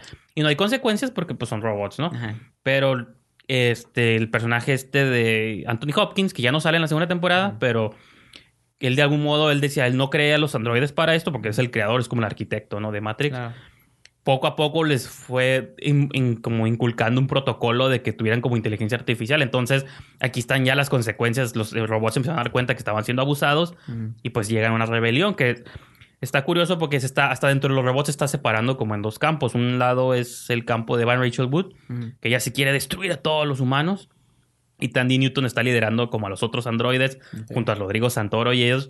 Simplemente tienen una misión personal que Tandy Newton quiere encontrar como a su hija androide. O sea, está curioso porque aunque son androides todos, ella tiene tan encarnado los... Porque en su rol en el parque era de mamá. Entonces, Está eh, ella tiene esta obsesión con encontrar a su hija a pesar de que pues no es su hija de verdad. De hecho, hay un personaje que es humano que le dice, si sabes que nosotros te programamos a que ella es tu hija, son creaciones de nosotros. Dice, no, ella es mi hija y tengo que proteger. Entonces, y te plantea estas preguntas de que, bueno, o sea, el hecho de que no sean humanos no los hace menos humanos ni con estas necesidades de venganza. Y por otro lado, pues los humanos nomás están viendo cómo sobrevivir. Ya mandaron, ¿se acuerdan de Lost World de Jurassic Park? Que mandan, que InGen manda un grupo como de militares y soldados Sí, pues sí. para contener la amenaza de los dinosaurios. Aquí igual la compañía que maneja Westworld ya mandó a su grupo militarizado para destruir a los robots, pero pues los robots aunque, aunque tienen escopetas y armas más chafitas, pues están saliendo más fregones, ¿no? Entonces. Para allá va la Sí, serie. ondas como de muy de Philip K. Dick y todo Ándale, eso, ¿no? entonces, y lo curado, tío, para mí son estas exploraciones que episodio tras episodio las hacen de que qué te hace humano, porque Ajá. aquí te ponen a los humanos como malos, violentos, sanguinarios, Ajá. y los robots son que están así cayendo ya en lo mismo. De hecho, está curada porque el personaje de Evan Rachel Wood, que es el, mi favorito, en la primera temporada era dócil, pues era una máquina, ¿no? Era. Estaba ahí nomás para servir a, a los humanos. Ahora en esta segunda temporada tiene el papel completamente opuesto. Ahora ella siendo ruda, revolucionaria, trae como aquí un carrete de balas como Adelita, pero se Sí, ve curada, pues porque se ve ruda y también, pero al mismo tiempo está generando como oposición con Tandy Newton y las dos, está chistoso porque las dos son androides, las dos son mujeres, mujer empoderada Sí. y las dos están manejando su campo de androides y a ver a qué te va a llevar todo esto. Y Hasta pues, ahorita está mejor. Por si estos tres capítulos están mejor que los tres capítulos de la primera temporada. eh, son, es que ya son muy diferentes. Yo diría, a mí la primera temporada me gustó mucho, pero. Sí, sí, yo sí me acuerdo. También me está digo- gustando- Pero sí ves que está evolucionando. Ah, sí, bastante, Ah, porque en la primera temporada tú seguías a los humanos y Ajá. cómo ellos trataban a los robots. Y repito, el personaje de Van Rachel Wood, que es como la protagonista, en la primera temporada era muy, o sea, cambió muy rápido de una Sí. temporada a otra, pero, pero, pero, creíble. está justificado Ah, porque exacto, eso, eso. la programación que le de, bueno, spoiler, pero al final la primera temporada se muere este Anthony Hopkins, que es el creador de todos estos robots, y cuando él se va a morir, es como una especie de suicidio ahí inducido. Él detona este protocolo Como que Yo Robot. Ajá, él poco a poco les No, estuvo, sí. les estuvo programando a todos Ajá. la habilidad de acordarse de cosas. O sea, entonces, Evan Rachel Wood, es que ella confunde las cosas que experimentó en... la- ella fue como de los primeros androides, entonces como que todas las experiencias que tuvo las grabó en su cabeza, entonces veía cómo se acuerda de cómo la trataban mal a cada rato, si, si la golpeaban, la violaban, o a sus ok. compañeros, o a sus demás este, compañeros Sí, sí. androides. Entonces, ella, ella nomás quiere venganza de todo lo que le hicieron. Entonces, ella como que no comprende, o los humanos no comprenden por qué lo está haciendo. Ujú. Sí, pues al fin y al cabo es una simple máquina, pero tú también creo que como espectador entiendes, pues, sí.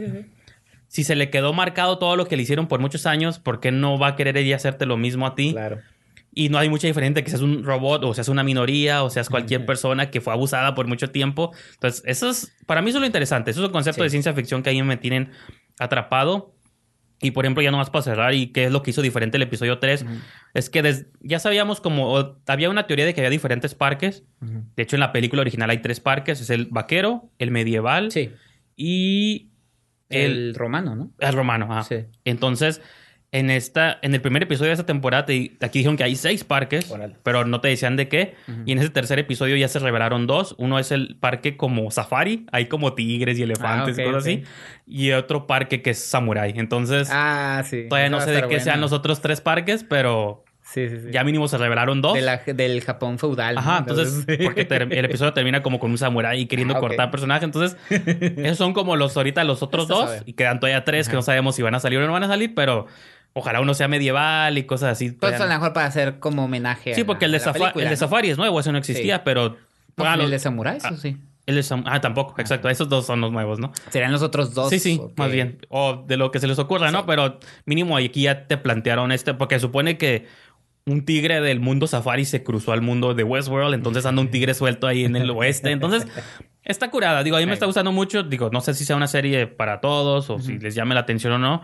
De pronto creo que es muy confusa porque otra vez es creación de Jonathan Nolan y su Sí. esposa. Que le gustan. Y, y gusta. producción de J.J. Abrams. Entonces, la narrativa nunca es lineal. Van entre flashback, presente, pasado, futuro. En un episodio sigues a un personaje. Entonces, creo que son los elementos que a lo mejor yo criticaría, pero a mí pero no me molestan. Porque, pero para alguien que entra así como de lleno o que nomás quieras ver la segunda temporada, te vas a confundir Ok. por completo. Está bien, por- Entonces, creo que lo que dicen muchos, creo que es una serie muy confusa, pero estás, mientras sigas la línea principal, Sí. que es esta como de venganza y todo, pues creo que Ahí funciona. eso es lo importante, ¿no? Entonces, y pues tiene muy buenos actores, que Sí, sí, sí. creo que es lo, lo No, curada muy buena también. producción, digo, es HBO. No, y aparte es HBO, entonces sí. Entonces, eso es mi mención ahí de Westworld. Capítulo episodio tres. 3. 3 de 10, entonces pues...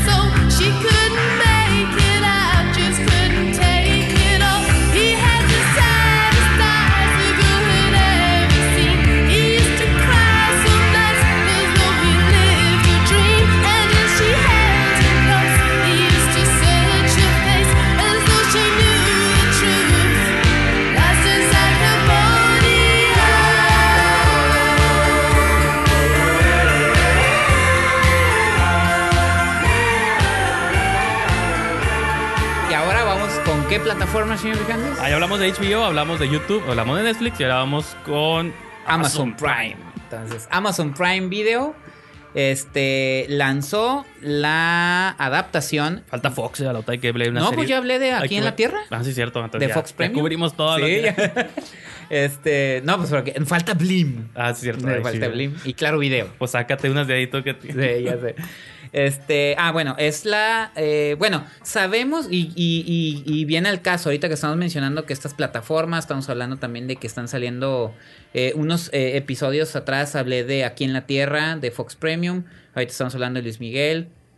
De algún modo, eh, los productores en, en- en- en México se están dando cuenta o están dimensionando el verdadero fenómeno que es eh, el streaming. ¿no? Blim, pues ahí anda. Pero eh, Fox Premium ya apostó con la producción de Gal García Bernal y Amazon Prime pues, no se quería quedar atrás y lanza su primera serie mexicana de la mano de una de las novelas más populares en nuestro país que es Diablo Guardián de Javier Velasco, una novela del 2003 que ganó el premio Alfaguara, que es uno de los premios literarios más importantes. No les digo la lana que se llevan porque es un buen billetote. Y este, pues Amazon Prime le apuesta a esto. Y es en coproducción con Televisa, yo no sabía. Ah, Eh, eh, no sé si se acuerdan que lo había mencionado que originalmente le iban a lanzar en Blim, pero Blim no está funcionando realmente como plataforma. Amazon está entrando loco que Televisa tenga su plataforma y le metió lana a una serie. No, es que- Como coproducción, Ajá, es como le meten lana a una serie que va para otra plataforma. Es que. Amazon dice, bueno, yo ya Sí. estoy entrando en México, estoy agarrando Sí, igual Amazon le pone la mayor parte, ¿no? Pero- Claro. Y este, pues es esta historia de, eh, de. Es una adaptación literaria en 10 capítulos de aproximadamente 40 minutos cada, cada capítulo. ¿Y de qué va? Pues esta historia eh, es, es, es- divide mucho el público, ¿no? Unos dicen que es una, una mala novela, otros dicen que es muy buena. Yo, a mí me parece una, una novela. Bueno, y que tú dices que ya luego los, hate- los haters surgen Sí. a partir de que se anuncia una Mira, serie. la novela es divertida, pero sí es repetitiva en algunas partes. Pero bueno, ¿de qué va? La historia se centra en Violeta, eh, que es Paulina Gaitán. Es una chica que vive en México, tiene 18 años, eh, vive harta de sus papás porque sus papás son unas personas eh, tacañas, egoístas, fingen que son gringos, o sea, cosas bien ridículas, les pintan el pelo de güero, ¿no? Para que la gente piense que son gringos porque la mamá sí tiene como medio ascendencia ahí, Sí, sí, pero... sí. Y este, y eh, pues eh, los tienen bien reprimidos, no los dejan bañarse con agua caliente. O sea, por fuera ven una cosa y dentro pasa otra cosa, ¿no? Y con ellas se ensañan más. Vamos a decir que es como la cenicienta. Sí, pues, sí. ¿no? Entonces. Así ya entendí referencias de Ajá. Cenicienta, ¿no? Entonces, resulta que los papás, pues también son estafadorcitos, tienen una, eh, una, como una organización donde recaudan fondos para la Cruz Roja y pues se lo están robando. Mm. Ella se da cuenta, le roba más de 200 mil dólares y lo que quiere hacer ella es cumplir su sueño de ser, de llevar una vida libre y vivir en Nueva York, ¿no? Es como un sueño, ¿no? Ah, que tienen sus sí. pósters de Nueva York, yo quiero conocer Nueva York, ¿no? Entonces, total, se cruza de ilegal, conoce un chavo, llega a Nueva York. Así se va desarrollando la historia y ella más o menos se está valiendo por sí misma porque, pues es como, es, es sensual, se está aprovechando de su sensualidad, estafa personas, se da la buena No, y, vida. y que está- te cambia hasta la idea de la fuga, porque usualmente es el americano que se fuga. a. Vamos a escaparnos con dinero a México. Sí, no, ella es- Aquí es la mexicana que se fuga con dinero a vivir en Estados Unidos, ¿no? Entonces todo va surgiendo así hasta que entra el tercer personaje protagónico de la historia, que es Nefastófoles, que es Pero a ver, ¿es elemento de fantasía? Porque ese, No, no, nom- no. ese nombre es medio, pues es, No, lo que qué bueno que lo preguntas. Lo que pasa es que es, es duda, digo. porque- aquí no lo explican. Yo lo sé por la novela. Ah, ok. Este Violeta regularmente eh, no se aprende los nombres de las personas porque no les da la importancia. Ah, ok. Ella los apoda. O sea, a lo Ah, mejor en, sí, en sí, la es sí, por- sí, ok, ok. Se llama Juan Ajá. Pérez, pero no Es- importa. Sí, o sea, no importa. Este güey va a ser Nefastófeles. Sí, ¿no? ok. Entonces es Andrés Almeida. Entonces sí, es sí. un tipo, es un vividor que le engaña y después le empieza a padrotear, ¿no? Entonces, simultáneamente que vemos esa relación que empieza a tener fea con Nefastófeles, conocemos la historia de Pic, que es Adrián Ladrón, el chavo de la cuarta compañía. Ah, ok. Y es, él es un chavo con, es un niño bien, con aspiraciones de escritor, que odia todo a su alrededor, que se cree superior y todo eso. Y de repente... eh, Puros personajes lindos, ¿no? Y curados. Entonces llega un momento en que las historias se entrelazan y la- tanto la novela como la serie, lo que estamos viendo es lo que ella le está narrando a él después de su muerte. En un, no estoy diciendo spoilers, porque así empieza la novela y así empieza la Spoiler. serie. No, y los avances ¿La muerte de quién? De ella. de ella. Ah. Ella está, dice, no me juzgues, esta es mi historia, Diablo Guardián, que así le dice a, a Pig. Entonces, todo esto que te estoy contando, lo estamos, eh, nos, nos estamos enterando de ello porque ella dejó un cassette como 13 Reasons Ah, Why. Muy de moda el tema. Sí, no, entonces él está escuchando la historia, la versión Sí, de sí. ella, por eso, ahorita me salté un poquito, por eso Nefastófoles, por Ah, eso sí, yo digo, porque tiene nombres así como medio fantásticos. Sí, es como, no te voy a era- decir Sí, tu nombre, de hecho, el primer chavo que ella conoce, que es el que, le, que, el que conoce una vez que cruzó, es Superman. Ah, ok. ¿Sí me explico? Porque para ella es un Superman. yo, me, yo me imaginaba algo, digo, un escenario como medio pastorela, pues de que No. son personajes en el mundo real, pero Ajá. son No, no, no, ficticios, pues no como una fantasía. Sí. No sé cómo explicarlo, ¿no? Sí, O sea, sí, es como ese tipo de fantasías Pero reales. sí me expliqué, ¿no? De Sí, sí, sí. Entonces, eh, de repente, eh, bueno, esa es la parte básica de la historia. ¿Qué pasó? Es- mira, estamos ante, ante una adaptación. ¿Dónde salió todo mal? Cuéntame. Como toda adaptación, creo que eh, padece de, los típicos huecos, saltos de lógica, cambio de los person de algunas situaciones de los personajes. A mí lo que me decepcionó un poco, y lo voy a decir, es quien se encargó de llevar a cabo esta adaptación es Catalina Aguilar Mastreta, con otro equipo de sí. guionistas. Pero Catalina Aguilar Mastreta, para mí, yo, yo me considero fan, como me considero fan de Isa López, Sí, ya lo has yo me considero aquí. de Catalina. Es una gran guionista, ella hizo Las Horas Contigo, ella hizo Todos Queremos a Alguien, que la vendieron mal. Hizo una novela que también la comentamos en el podcast de Anisa López que, ya- que se llama Todos los días son nuestros, Ah, que, es, cierto. que es entrañable, está, está muy bien hecha. Entonces siento que el problema de esta adaptación es como que no supieron hallarle el tono eh, eh, a los personajes. Y, y se me hace algo muy cabrón, porque estamos hablando de 10 capítulos. Si Pero, fuera una película, sí. te, lo, te, lo, te, lo, te lo creería más. Yo no ves, no sé si lo comenté aquí o te lo comenté fuera del aire. Que algo de lo que yo este, me preocupaba un poco es que los personajes en la novela son muy ambiguos. Ajá. Pero Javier Velasco de algún modo hace Es que en el texto tú puedes, yo creo, Ajá. jugar con esas cosas y en video, bueno, en película Sí. o en serie, pues como ya estás viendo todo explícitamente, yo creo que es más, no, lo ambiguo de pronto es difícil, ¿no? Porque Pero tienes 10 te capítulos. tienes para que, pues sí. Entonces, mira, la, no- la novela, los personajes te dije, son muy ambiguos. Y, y si no le hallan el tono, pueden caer mal. Sí. Ahí está el problema, señores. No le encuentran el tono a la serie. Yo entiendo que Catalina Aguilar Mastreta y su equipo de guionistas se toman algunos riesgos, algunos cambios. Pero ¿crees que haya sido una serie, una, pero una, una novela difícil de adaptar? No, es que, qué bueno que lo... Es que... Porque digo, Mira, hay- Javier Velasco- es como el tema con Stephen King siempre, de que no me saben No, no, adaptar y que no sé no. qué, lo otro. Ese, lo son los personajes, la manera en la que lo desarrollan y la manera en la que desarrollan las situaciones. Por decir, entendemos que este, hay temas muy interesantes en la novela como este, cómo tomar las riendas de tu vida. Cómo, cómo esta mujer, que es Violeta, cómo deslindarse de los de la, del tipo de vida que le están dando los papás. De que tienes que ser secretaria y tienes que ser un ejecutivo. No, yo quiero mi vida tomarla bajo, mi, bajo mis manos. sí. Me voy a chingar el dinero a lo pendejo así, pero porque estoy desesperada por hacer algo, ¿no? Entonces, en la novela entiendes un poco eso y de algún modo el personaje evoluciona de ser una chava como ingenua a ser una muchacha ya más este con mi ayuda y la relación de codependencia con Nefastófeles pues es más como por amenaza y temor. Y en, el, en la serie, créanmelo, desde que empieza la serie hasta que termina, Violeta es un personaje que cae mal. O sea, no está justificada nada de su actitud. Este, simplemente es una persona que lo que le pasa mm, es, es una combinación de lo mismo. O sea, de, de, de, de, de torpeza, de, de malas decisiones, de mala actitud. Créemelo, los personajes son tan desagradables, tan tontos, tan estúpidos. Que luego ya ni tan- conectas tú, ¿no? Luego. Ajá, a eso voy. Sí. Tan arrogantes, tan desesperados por conseguir lo que quieren, que realmente me- yo me perdí. Mm. Yo ya no sentí nada por ellos, no me interesaba nada lo que les pasaba. Y te digo, a mí me, a mí me, yo de verdad, te esperaba más, eh, algo más de Catalina de Aguilar Mastreta. Creo que se quedan, la, la serie nunca levanta, Por ejemplo, está una- muy aburrida. Una pregunta, este, ¿qué, ¿tú crees que sea necesario? Digo, a lo mejor sí, a lo mejor no, involucrar al autor original Está involucrado. en una adaptación. Está Ah, involucrado. Como guionista. No, no, no, no. No, él, él dio el visto bueno. Ah, bueno, como, sí. Como Stephen King. Por eso, no, pero por ejemplo, digo, obviamente son cosas muy opuestas, muy aparte, pero en un Ready Player One, el autor, o sea, sí, Sí, está- él adaptó el guion. adaptas tú mismo el guion. Este, J.K. Rowling de pronto creo que también tuvo influencia en los guiones. Bueno, no es cierto, pero en las adaptaciones Ajá. nuevas que está haciendo. En las nuevas es ella. Bestias fantásticas. Entonces, Sí.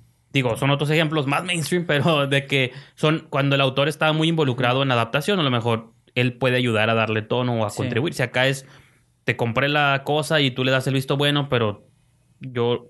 Es que luego también una cosa es cómo estaba el guion mira, y cómo, lo, y cómo lo tradujeron. y el- tres guionistas más, ¿eh? Pues sí. O sea, son cuatro. Porque también está cómo hayan traducido el guion luego a pantalla, ¿no? Sí, mira, ahorita tú mencionaste sobre la novela. No, realmente eh, Javier Velasco, de hecho, es, un, es una persona que muy cinematográfica. O sea, es un tipo que ama el cine. De hecho, tiene una columna en Empire. Ah, Este, Chécalo luego si tiene chance. Y la novela se, se, se, se cuenta sola. O sea, se cuenta sola. Casi nomás graba esto, ¿no? Ajá, o sea, perdón, yo sí lo veo. Tampoco es la, la, la, la, y no lo estoy diciendo de manera despectiva, pero no es esa novela rebuscada con... Sí, sí, O sea, no es eso. Entonces, y, y creo que, no sé, a lo mejor Javier Velasco entre su humor de, pues, de- como ligeros en sí, es medio, medio pretencioso a veces, pero no, creo que la transición de una cosa a otra, y te digo, la, la serie nunca despega las cosas, luego le meten ahí unos rollos de como de intriga con un grupillo de, de mafiosillos ahí, bueno, un mafiosillo que está y en eso contra no de Nefas- está en la original. no está, pero no sirve de nada. O sea, nada más es para que hay los diálogos. Incluso, fíjate, me dijo algo muy interesante mi esposa cuando estaba viendo. Dice, cuando escuchó que la que el personaje Violeta dijo Nefastófeles, dijo, ay, qué chafa se oye. y le digo, la neta sí. O sea, en la novela, Se lee, es que sí. se- en la novela lo lees y, y- y es que yo también le dije eso, es que en la novela Violeta no, no llama por su nombre a las No, personas. pero. re- Les pone apodos, pero ya que lo escuches y se oye chafa. Sí, pues es que leído es una cosa y suena hasta curada, Ajá. pero.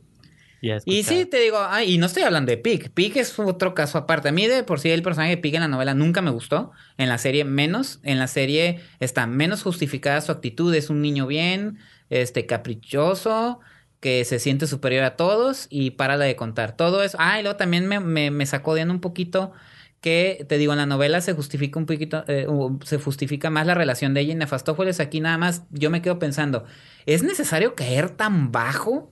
Nomás para mantener tu vida llena de excesos cuando ya habías demostrado que tú sola lo podías hacer. Sí. O sea, no viene al caso lo de Nefastófeles.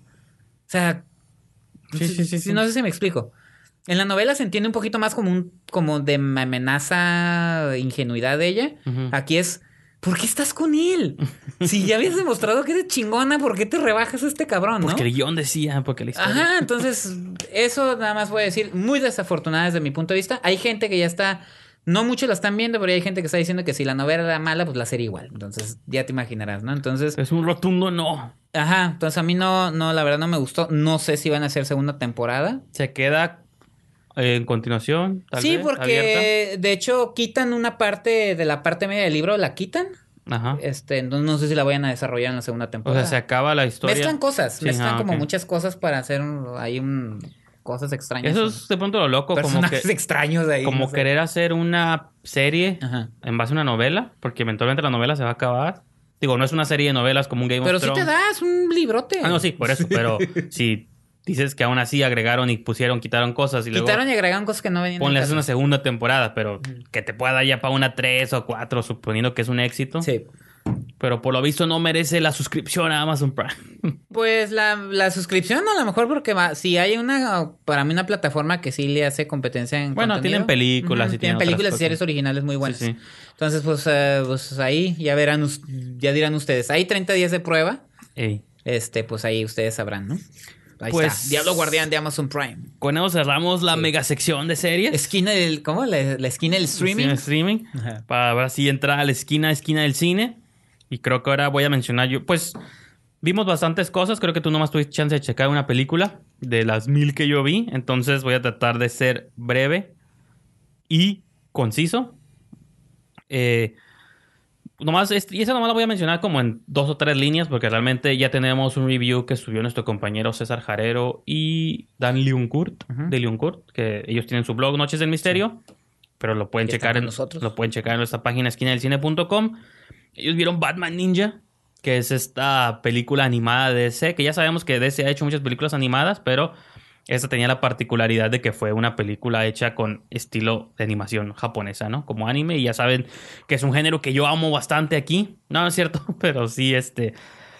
Eh, y bueno, pueden checar el video, nomás yo quiero como complementar de que estoy como bastante de acuerdo con la opinión de ellos, o a lo mejor creo que ellos fueron más positivos de lo que yo estaría, de que lo único rescatable quizás es la animación, porque pues es, creo que aunque no soy muy fan del tipo de, del cine japonés animado, pero aún así creo que pues está están curadas ciertas ideas, ciertos conceptos, la idea de ver a Batman en el mundo feudal japonés, pues está curada, igual Joker y cómo rediseñan sus cosas muy de sus trajes, no muy de costumbres este, de aquella época, pero pues donde yo siento que el plot pues ni, ni, ni plot tiene, ¿no? Es Ajá. como esa fantasía ahí de niño que está jugando con juguetes y, y ahora aquí Batman esté con los japoneses y, y que salga el Joker y el pingüino y Poison Ivy y, y ok, y pelean y ya, nomás.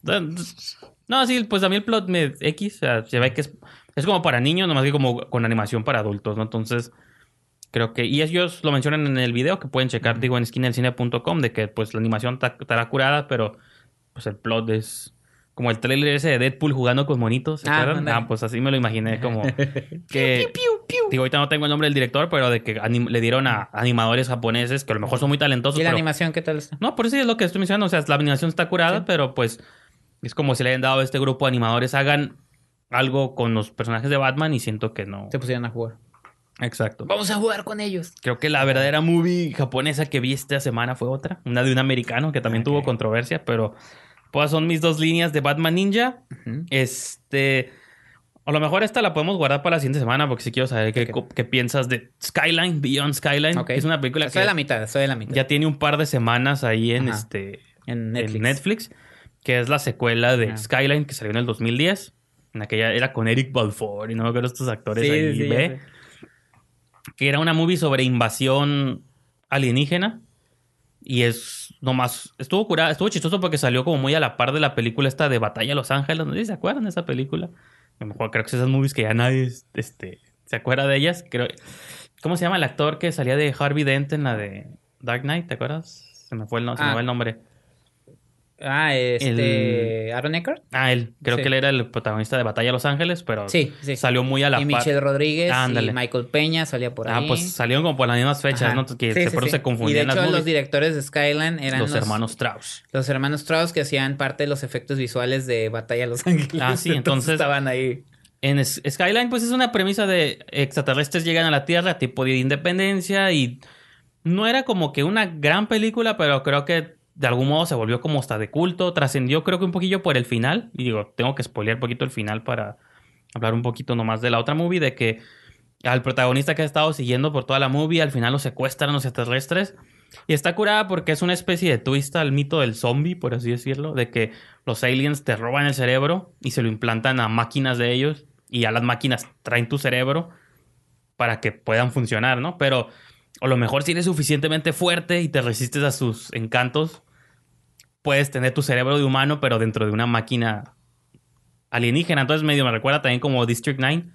¿Se acuerdan que el personaje protagonista se empieza a convertir poco a poco en, el, en marciano, pero sigue siendo un humano, ¿no? El claro. Christopher se llamaba. No, Christopher era el monito. No me acuerdo el nombre del protagonista de District 9, pero era como esa idea de que eres humano por dentro, pero tu caparazón es extraterrestre. Entonces, este año sale la secuela. Bueno, es del año pasado, pero Sí. apenas ahorita está en Netflix. Y aquí ya tienes a Frank Grillo y tienes otros actores ahí. Que salen los dos actores, los de, de Raid, que son los más famosos. Iko Wise o y el otro no me acuerdo cómo se llama. Que es el, el director de acción. de Sí, los que son los que salieron en Star Wars también, que les Sí, dio ahí sí. papelillo J.J. Abrams. Entonces, digo, no quiero mencionarla bien porque esta ya sabe que la vieras, pero es una de esas movies que aunque son B-movies, o como tú, como tú ahorita que hablabas tú de Cobra Kai, de que Ah, se, sí, les, sí, sí. se les ve el bajo presupuesto, pero pesa más como el encanto y la intención que todo lo demás. Entonces creo que es una movie que tiene elementos, también toma referencias de Aliens, toma referencias de claro. District 9, de Independence Day, pero creo que lo hace con el budget que tiene a la mano Sobre todo la primera, mucho de Independence. Day, y ¿no? con los actores, que con Frank Grillo creo que hace un buen trabajo. Digo, Frank Grillo tiene la de... Crossbones para los fans de Marvel. Ah, sí, porque ahí sí, Sí, ya, güey, ahí sí lo van a justificar, Como, ¿no? como en su momento Harry Potter. No conocían a nadie Ah, sí. si no era que salía en Harry Potter. Ahorita es eh, el universo de Sí, Marvel. y, eh, de- por ejemplo, y en, en La Purga 2, en la secuela de The Purge, ahí también es el En la dos y en la protagonista. En la, en la 3 no creo si sale, Sí, fíjate. Pero, es ah, el guardaespaldas de la presidenta. Ah, sí, cierto, Ajá, Simón. Ah, entonces, pues ahí está.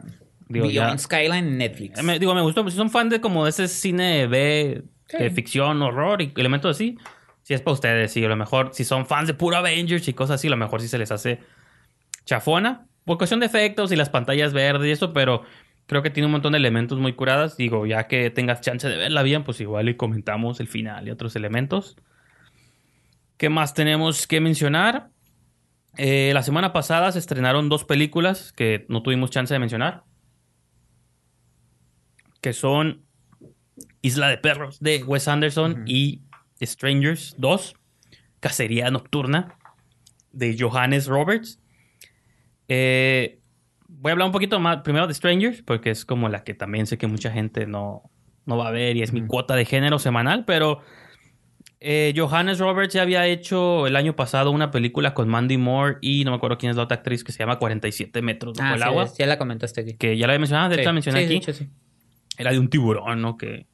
Y también tiene otra película de terror con una de las actrices de Walking Dead que se llama Al otro lado de la puerta. Que creo que era la, ex, la ex esposa del, de Rick. ¿Cómo se llamaba? No me acuerdo el nombre del personaje, pero uh, de las primeras sí, temporadas. sí, sí. Que también fue otra movie que, la el- tercera, ¿no? que le fue más o menos bien en video, pero pues aquí nadie la vio. Y ahora eh, le dieron él la posibilidad de dirigir Strangers 2, Cacería Nocturna, que es una movie que se había tardado 10 años en salir porque hace 10 años salió la primera parte. ¿Quién la dirige la primera? Eh, Brian Bertino, ah, ok. que es el que hizo Monster, Sí, Monster, Monster, con que me gustó Soy mucho también. Casa, ¿no? Y que lo que la convirtió eso también como un clásico de culto era esta idea de que eh, usualmente en los slashers el slasher es el importante. Creo que en la original de Strangers, no sé si la llegaste a ver alguna vez, pero eh, empieza con una... pel- empi- la película empieza con una pareja de novios o como recién casados, pero no, se iban a casar, pero como que se pelearon antes de casarse, pero ya tenían rentada una cabañita ahí en un pinche, Ajá. pues en un, como esos hoteles, pero que son como cabañas, ¿no? Que son varias cabañitas distribuidas en diferentes lugares. Entonces, pues como que van, porque ya tenían rentado ahí el lugar, pero pues ya no se casaron, pero están vestidas ella de novia, él de esposo, Sí, sí, sí. entonces, pues es... Toda la primera mitad de la película es nomás un dramota ahí llorando y que, ¿por qué nos De la pasó? primera. ¿Qué nos pasó? Ajá, y se pone muy intensos y como que te agüitas, pero es más como muy dramático el pedo. Y luego introduce el elemento de los tres extraños. Estos Enmascarados. enmascarados, son dos mujeres, un hombre. Y de algún modo, digo, queriendo sobreanalizar la movie y por qué se convirtió en un quizá clásico slasher post 2010, es de que realmente los monstruos son nomás como una manera de representar por lo que están pasando ellos, pues, ¿no? Está propios insegu- demonios. está inse- ándale, algo así. Entonces, yo creo que creo que Brian Bertino hace muy bien. Creo que con The Monster también lo hizo muy bien, de que se supone que un monstruo acecha a una madre y una hija, pero es más bien... Exterioriza tus demonios internos. Ajá, es más bien como ¿No? madre e hija resuelvan sus pedos manifestados Ah, sí, en un sí, monstruo. sí, pero- Y ahora llega esta nueva segunda parte que dicen, pues ya para qué, era necesaria, no era necesaria. Pero aún así yo creo que viéndola como una movie individual o contenida, yo creo que Johan eh, Roberts perdón, hizo una muy buena movie. Yo sí le di una buena calificación. Bueno, aquí no doy calificaciones, pero en mi letterbox así la... Me gustó porque Recuerda lo que dice Martin Scorsese. no, siempre, siempre que haces una secuela de una movie, repito, ok, el, por ejemplo, en el mundo del género, la primera está como muy bien catalogada. Pues de entrada es- tienes unas expectativas muy altas y creo que aquí, en lugar de una pareja, aquí es una familia de que no te dicen específicamente qué hizo, pero la hija menor como que es desmadrosa y la van a internar en... La van a mandar a un internado, perdón. Entonces, la mamá es Christina Hendricks, ¿se acuerdan de ella? Mad en, Men. en Mad Men y en Neon Demon. El papá y el hijo, no sé qué actores son, disculpen, creo que no sé. te- pues son como actores B, ¿no? La hija la he visto en otras cosas, pero Ujú. tampoco me acuerdo muy bien qué son. La- ella es como la más famosa, ¿no? Christina Hendricks. Y tampoco es la actriz sí, ahorita sí, de... Ya no, En su momento, en su momento. Sí, entonces es una familia que se está como fragmentando porque van a mandar a la hija menor a, a este, a este internado y pues ella es como rebelde y fuma y se viste con camisetas punks y no quiere las reglas. El hijo ya se va a ir a la universidad en- también, entonces, pero él es como el hijo bueno, ¿no? Ajá. Entonces, entonces este, la- creo que en ese aspecto sí se quiere como parecer pues de que les da mucho énfasis al drama intrafamiliar y van a ir a pasar un fin, el último fin de semana como familia también a estas cabañitas ahí con unos tíos, pero, o sea, tíos, no tíos de español, o sea, son tíos de la familia. No, ¿a quién va a pensar en eso? a lo mejor tenemos audiencia española y Ajá. unos tíos ahí. ¿no?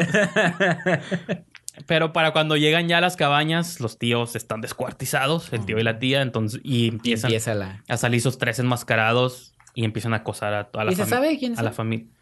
Eventualmente. digo. Sí se sabe, pero no es importante porque pues no sabes quiénes son. O sea, da igual, son Ah, ok. entes nomás que atacan Ok, en la noche. Ok. En la, y, y rep- y digo, hay una, hay do- en las dos películas, en la original y en esta, Ujú. hay un momento en el que uno de los protagonistas desenmascara a uno de ellos. Y pues a la vez la cara, pero es una persona normal. O sea, es una chica. En la otra es un Ok. hombre, aquí es una chica. Y dices, ah, bueno. Pues No es como Jason, ¿no? Que le quitaba no, la no- máscara no y están todo quemados, no están nada, Ah, son-. Y en la primera Son les- gente. En la primera, Liv Tyler les pregunta a ellos, ¿por qué nos hacen esto? Porque estaban en casa. Esa es la única respuesta que les dan. O sea, no hay O sea, respuesta. y en esta, Ah, ok. a un personaje le levantan la máscara y dice, ¿por qué lo hacen? Y el personaje dice, ¿por qué no? Y te Ah. quedas como, pues sí, ¿no? Porque, o sea, y nomás son locos, son. Sí, sí, sí. Pero, y Psicópatas que andan ahí. y eso es lo único, o sea, no son slashers inmortales, no Ajá. son entes sobrenaturales, simplemente son tres personas, dos mujeres, un hombre que se pone una máscara Y que les da su gana. y les, les da la gana salir y matar, escuartizar gente.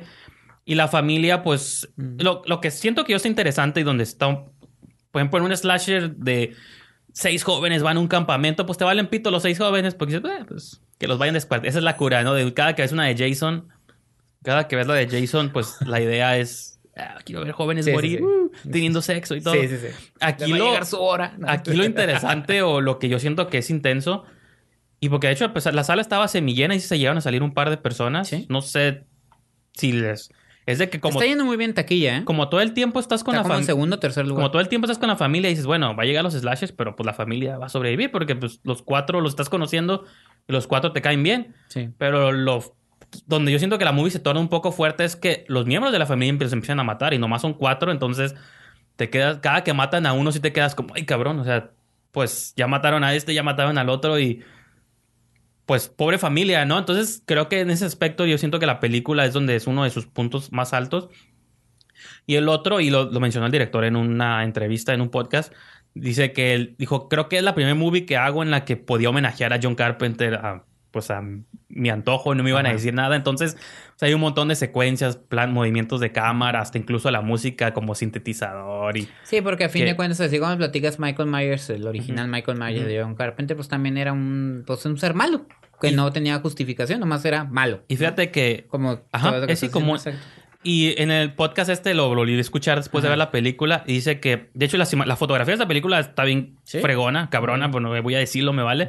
O sea, para hacer una movie Ay, como ve por así. diciendo ya sé- No, ya sé, no, o sea, es una. La foto me encantó y fíjate que el, el director dice que, o sea, se juntó con este fotógrafo que le gustaba mucho y que estaban planeando y todo. Y que como unos cuantos días, bueno, no días, pero a poco tiempo de que empezaba la producción, que le dijeron. Ah, es que una de las referencias que usaron ellos de fotógrafo era Dean Cundy, que era el del fotógrafo de la Halloween original. Ok, y de. Jurassic Park. y de- Sí, ¿verdad? Sí. De hecho, estuvo en Tijuana Sí, hace, hace, como tres años, Sí. este, dando un curso. Fue Ah, fotógrafo, eh, de- le dio mucho look al, a Halloween, le debe mucho a él en lo visual y estos, estos paisajes desolados ¿Cómo y la su- de la así, suburbia. verdad? Entonces, y que a pocos días eh, de la película le dijeron, ¿sabías que Dean Condy le platicamos y él estuvo interesado en, o sea, él te hubiera hecho la foto, pero que ya estaban tan avanzados Que el director meter. dijo, ay, ya se me hace ahora chafa Sí, cancelarle que llegue y les a este otro Sí. fotógrafo. Y que el otro fotógrafo dijo, bueno, pues si me cambias por él lo entenderé, ¿no? Sí. Pero que dijo, no, está bien, creo Me cambias por un chingón. Sí, ¿no? pues ya no hay pedo. Pero se fueron así con este otro fotógrafo, no me acuerdo, Samuel, no me acuerdo cómo se llama. Pero me imagino que de algún modo es Sí. pues la escuela que deja Sí. este otro fotógrafo en este nuevo Sí, fotógrafo, ¿no? creo que lo que hace muy bien son, o sea, creo que visualmente está muy curada, la música también usan, Ah, repito, mucha música electrónica de Por ahí había sintetizador. escuchado que un crítico dijo que no, quiero una patada en los huevos, pero bueno. Pues es que El gusto en- se rompe en general. lo aparte lo entiendo en el sentido de que no hace nada Ajá. que no hayas visto quizá ya en un slasher, en un Halloween, pero siento yo que no es un slasher tonto, al fin y al cabo Sí. eso es como lo que yo esperaba nomás, de que no fuera como la de verdad o reto, que yo sé que tú Ah, no la viste y No, ni la es una movie que son también seis adolescentes que te valen pito todos, te caen mal y digo, más porque las chicas están que estaba hablando Sí, yo de de que eso. digo, más porque las chicas están bonitas y los hombres son guapos, Ajá. te tienen que caer bien, pero no tienen un sentimiento. Entonces, pues tú lo que ya mátenlos, pues, ¿no? ¿Verdad o reto? Asesínalos, ¿no? Porque es como un payaso, ¿no? Hay un payaso calado. Entonces, ya Ajá. mátalos, ¿no?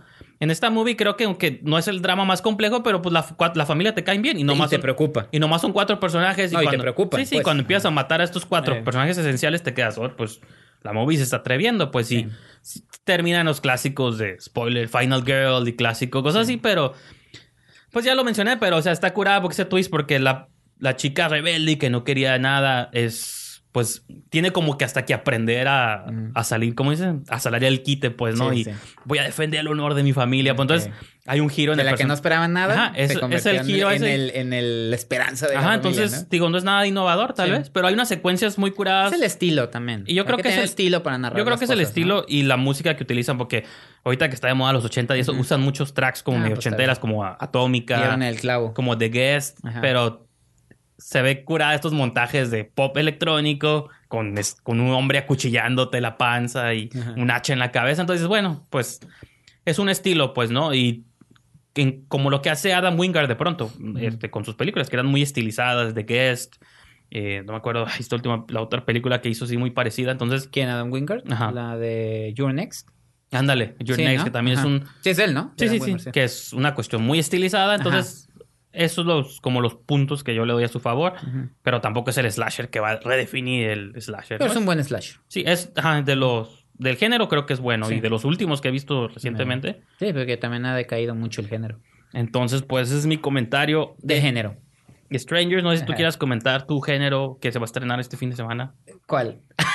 La del ritual. Ah, ok, ok, vamos con eso. Pues Es que también, digo, tú también ya la viste. No, pero Este- para que hables poquito porque ya hablé yo mucho. Ah, no, pues nos estamos turnando. Yo hablé como de tres, como de mil Ya series. sé, ¿no? Este, no, pues se estrena el fin de semana. Digo, el fin de semana se estrenan varias, pero la que tuvimos oportunidad de ver antes de los otros estrenos que ya comentaremos para el siguiente episodio, porque ahí viene la película de Eugenio Derbez, viene la película de Charlie Theron eh, dirigida por Jason sí. Reitman.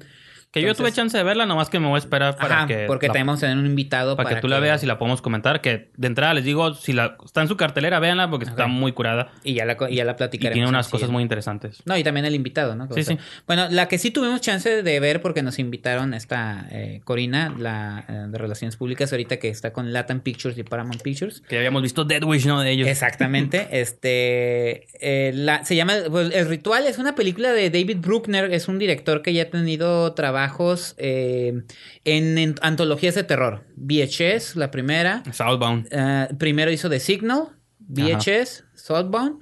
Y se estrena ahora como eh, con un largometraje con el ritual, ¿no? y que sus cortos creo que están entre los mejores que han entregado buenos. las dos sagas. Sí, sí, sí. Bueno, es- las- las bueno, dos en general está muy loca. No, no, sí, y sí. The Signal también, pero sí, la- las que él dirige están interesantes. Este, y ahora trata, eh, bueno, lanza este largometraje de una película eh, que no es producida por Netflix, pero Netflix la distribuyó en Estados Unidos.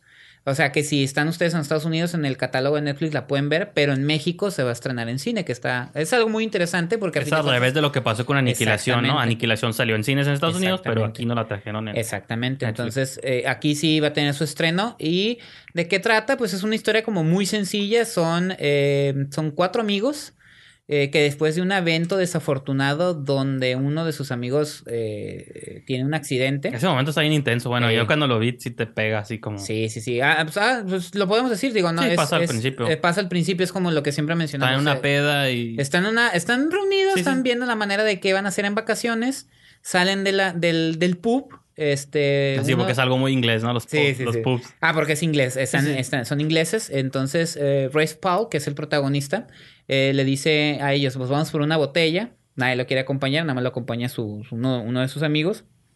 Y resulta que cuando están en, en el, en la licorería, están, eh, está eh, sucediendo un asalto. Matan a la- al, al amigo y Rafe Paul, el, no me acuerdo cómo se llama el personaje, este, no hace nada, o sea, se esconde, literal, ¿no? Entonces, eh, eso provoca una dinámica distinta entre los amigos y finalmente hacen un viaje como de, de excursión, por así decirlo, en las montañas. Sí, que era un de viaje que ya tenían como preparado. que era lo que quería, eh, al que asesinaron era Sí. lo que quería hacer finalmente, ¿no? Porque estaban entre Ámsterdam y no Sí, sé, sí, y sí. Bélgica y eso. Este, y finalmente hacen el viaje como en memoria del amigo, pero obviamente eh, fuera de Red Spell, que fue el testigo de la muerte y que no hizo nada, todos los demás amigos en teoría no saben qué fue lo que sucedió y el hombre está cargando una culpa cabroncísima. Y creo que ahí sí voy a darle crédito al, actor, Red Spell, que por cierto es hijo de Timothy Spell. El- Ah, sí, sí, el- que sale en eh, Harry Potter. que sale en Harry. Potter. Ya, para, que lo, para que lo identifiquen. Ah, sí, pero que ha interpretado a Winston Churchill incluso en, en este en el discurso del rey, en Ah, sí, sí, series no, sí, es un actor todo que tiene- es un actor súper cabrón. Como dijiste hace rato, para que lo identifique. La Ajá, chaviza es, es Harry el- Potter. Harry Potter. no sale en Marvel, no tiene roles. No, no, no.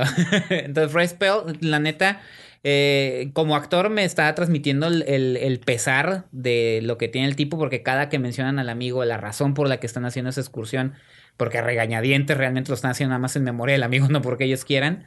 Este, sin embargo, eh, en- suceden varias cosas. Eh, uno de sus amigos se lastima un pie, tienen que cortar el camino y se meten al bosque. Yo sé que a partir de ahí suena muy cliché estos amigos atrapados en el Y bosque. que fue a mí lo que me mantuvo. Blair, ajá, como- Blair Witch Project, todo, todo lo que vieron en esas películas aquí sucede. Sin embargo, yo le doy crédito a David Bruckner y el desarrollo de los personajes en cuanto al el sentimiento de culpa que traen todos. Ese, porque por decir, Blair Witch Project, por poner el ejemplo más Sí. eh, inmediato, unos chavos que están haciendo una investigación y se pierden. Estos están No, tratando de la- liberar algo que ellos traen Incluso dentro. el remake que hicieron hace poquito de Blair Witch o la secuela, Ah, remake, sí, la de Adam- era muy en esa vena, pues de que, Ajá. ah, bueno, otra de Wingard, Sí. que no hizo nada con el concepto. Uno pensaría que ah, es un remake, vas a hacer algo curada y también se quedó en lo plano, pues. Entonces yo creo que eh, así es, eh, se encuentran en una cabaña, una vez que entran a la cabaña empiezan a tener como ciertas pesadillas que son Para mí donde se empieza a tornar interesante. Ajá, como ciertos mensajes, hay un, hay un, un ruido como de una bestia entre el bosque que los está siguiendo, vemos algunas imágenes de esa cosa que los está siguiendo, este, y como les digo, puede ser que digan, ah, otra vez la historia de los jóvenes atrapados en la cabaña o los jóvenes perdidos en el bosque, creo que el, el elemento que David Bruckner maneja, es una, es una novela de Adam Neville, Mm. eh, la, la busqué, no, no la encontré, fíjate, la, la quería, la quería Para conseguir. leerlo, sí. Ajá, para leerla. Este, y ahí empieza a desmoronarse eh, psicológicamente todos los personajes. Que de algún modo... Empiezan a salir los rencores, Sí. empiezan a decirse en su cara todos los pedos que traen guardados y que ahí fue a, mí donde me gustó. Creo que de algún modo es eso, pues, ¿no? Creo que la peli, ahorita que hablábamos como de analogías y de que cosas que representan tus miedos y eso, yo creo que de algún modo la es esto es lo que te quiere plantear Bruckner y todo, la idea de que realmente los monstruos o los demonios son los que ellos traes están cargando y de esas culpas y estos Sí. reclamos y que por tu culpa y por eso Sí. otro. Eh, pero siento que es eso en un entorno para mí aburrido, pues mucha Ok. gente la ha comparado con el descenso Ok. que también son como De Neil cinco o seis mujeres que están Ujú. atrapadas en... Pero yo siento que ahí la tensión siempre es palpable en el descenso. Digo, y más a lo mejor si tienes un poco de claustrofobia, pues Ajá. te Sí, sí, sí, sientes pues ahí están metido cueva, ¿no? abajo en las cuevas. Esta no sentí tanto esos elementos hasta que ll- llega el punto... Y no la primera vez que llegan a la cabaña, como la segunda vez cuando ya están ahí. Sí, porque están dando cir- eh, y se empieza a están perdidos. manifestar como cosas ahí. Se va aclarando qué es Sí. eso que los está siguiendo. Sí. Y ahí es donde yo creo que. Digo, no la pongo como mala movie, pero creo que tienes que aguantarte. Al menos para mí tuve que aguantarme con un pedazo como aburrido para llegar a un momento interesante, porque siento que al final a mí Que tampoco dura tanto la película, No, sé, afortunadamente. Sí, a mí también me pasó eso. eh, sí se me hizo una parte media un poquito aburrida, repetitiva, Ajá. muy repetitiva. Sí, que eso. Ajá, que ya me quedó claro que traen pedos, pues, Sí, pero sí, que sigue, ya, ¿no? sí. Pero de repente siento que David Bruckner se, se da cuenta a tiempo, estuvo yo creo que, ah, como dicen, un pelito de rana calva de que la película se fuera otra vez a lo Ajá. mismo, lo mismo. Y es cuando ya empieza como otro momento de la historia, donde ya salen otros personajes. Sí, y te explican qué es lo que explican. ronda ahí en el bosque y Exacto. que. Digo, pues no sé qué tan spoiler sea o no, pero hay algo ahí que habita en las sombras y Lo único que les podemos decir es que está súper bien diseñado. eso es lo que me gustó, aunque de momen- por momentos se le nota como el CG, pero el diseño de la poco. cosa Ujú. está muy macabro. O sea, yo no me Sí. quiere. De todos los monstruos que prefiero enfrentarme Es que a los. no sabes qué ya es. sé. Preferiría enfrentarme a los extraños, unos hombres enmascarados. Sí, que esa cosa. que a esa cosa que sale ahí, ¿no? Y, y pues es parte como de una cultura ahí o como de. Sueca, Una, o sea, nórdica. Ajá, unas gentes que viven. Entonces. se No, de hecho, dicen que Sí, es sí. Juten o algo así. Y de Ajá. hecho lo pueden buscar en Twitter. Son como, como gigantes. protector de los bosques. Ajá, ¿no? y que son descendientes de Loki. Para los amantes de Ah, Marvel, sí. nada, no es cierto. que- Tom Hiddleston. eh. no, pero no es No, no, es Loki, que- es del Loki, Dios no. y que fíjate que yo Loki siempre lo asocié con la máscara. Porque te acuerdas que. pero ahorita ya no, ahorita es Ah, no, Tom ahorita ya, mi pero mente. yo como hijo de los noventas. ¿Se acuerdan de Mask de Jim Carrey con Jim Era la Carrey? máscara de Loki. La máscara, la máscara de Loki te la ponías y pues hacías travesuras porque, Ajá, porque y, es el- y trucos, pues el, eras el amo de las el dios de las ¿no? de los mentiras o de los trucos o no sé qué. Pero es, es una, es una onda muy, muy nórdica. Sí. Este. Porque hay que recordar que cada cultura tiene sus demonios también. sí, pues es como lo que vimos en The Witch, ¿no? Que son cosas Ajá, con sus demonios antiguos Sí, sí. y dioses antiguos. Entonces creo que esa parte, la manera en la que la mezcla está bien. Soy totalmente de acuerdo. Tampoco me parece, como tú dijiste, Strangers, la gran película, ni va a definir absolutamente nada. Pero creo que es un gran ejercicio de David Bruckner y este y vale la pena. O sea, realmente vale la pena la película. Y te digo, me gustó mucho la actuación de Ray Spell, la verdad. Yo a él siempre lo ubico como el, Sí, sí. el adolescente patán de Shaun of the Dead. Ah, es cierto. el Aaron, ¿no? que, que no le hace caso al, al Simon Pegg. Y que ya se graduó a cine más You got, you got red on you. Que le dice, ¿no? Que está con su, con su pinche celularcillo y que ahorita, digo, ha hecho series. Es que él ha trabajado mucho en, en, en, en este, en Reino Unido. Tiene series, tiene películas, papeles secundarios, pero realmente ahorita como lo vi me, me gustó. eh, es muy buen actor, la verdad. Sí, sí. Yo creo que le heredó totalmente al papá este, el talento, entonces para mí vale la pena. The, Ri- The Ritual o El- el Ritual le pusieron de esas de esas de este eh, fortunas en que los que traducen los títulos le dejaron No, tal cual, ¿no? Por ejemplo, El ritual del mal. de las que vamos a mencionar la siguiente semana, Tully, aquí le pusieron, en inglés se llama Tully nomás, pero el subtítulo aquí le pusieron una parte de mí. Entonces, pues. Para que no se les pierda. Ah, sí. Sí, yo creo que el- para el próximo Sí, vamos- capítulo, eh, Hombre al Agua. Ah, sí, tu, De- tu ma- película más esperada. Sí, es que en el momento que estamos grabando este episodio, eh, en la noche va a haber función de prensa. Sí. Entonces, este. Este, ajá, vamos a comentar Overboard o Hombre al Agua. Eh, Tully, que repito, yo ya la vi y los invito a que sí la vean, por favor. Si son fans de Diablo Cody, que es la guionista de Juno. Y Jason Reitman, que es el de director. Jason Reitman, que han colaborado tres ocasiones con. Young Adult, que ya había salido Charlize Theron. Juno. Juno, con Y Ellen esta. Page y ahorita este. Tully. Y pues digo, es como un drama intenso. Digo, no voy a, más voy a mencionar eso para invitarlos a que la vean porque pues la siguiente semana la vamos a comentar y pues para que ustedes ya la hayan, en- la hayan pues como que la entiendan. Es un drama pues muy intenso de madres e hijos y Claro. cosas así. Entonces está muy curada. Y también Y pues nuestros. Overboard no la hemos visto, pero y, y- y nuestros recaps de Luis Miguel así. y Westworld. Y pues ya nomás así, ya para cerrar el episodio de hoy, voy a mencionar la de Isla de los Caninos, Isla Ah, de sí. Perros, de Wes Muy Anderson. importante. eh, que tú no tuviste chance de checarla. Yo era una movie que... La verdad es pido una disculpa a mi, ¿cómo dices? Esquineros. Sí. Este, sí, la verdad el fin de semana eh, no tuve chance de verla y aparte sí, yo estaba muy emocionado por Con la Diablo llegada de. Diablo Guardián y pues me llevé el fin de semana para pegarme esa decepción, pero pues bueno, ya la vi, yo, ¿no? yo vi otro tipo de guardianes Ajá. que son los mejores amigos del hombre, los perritos.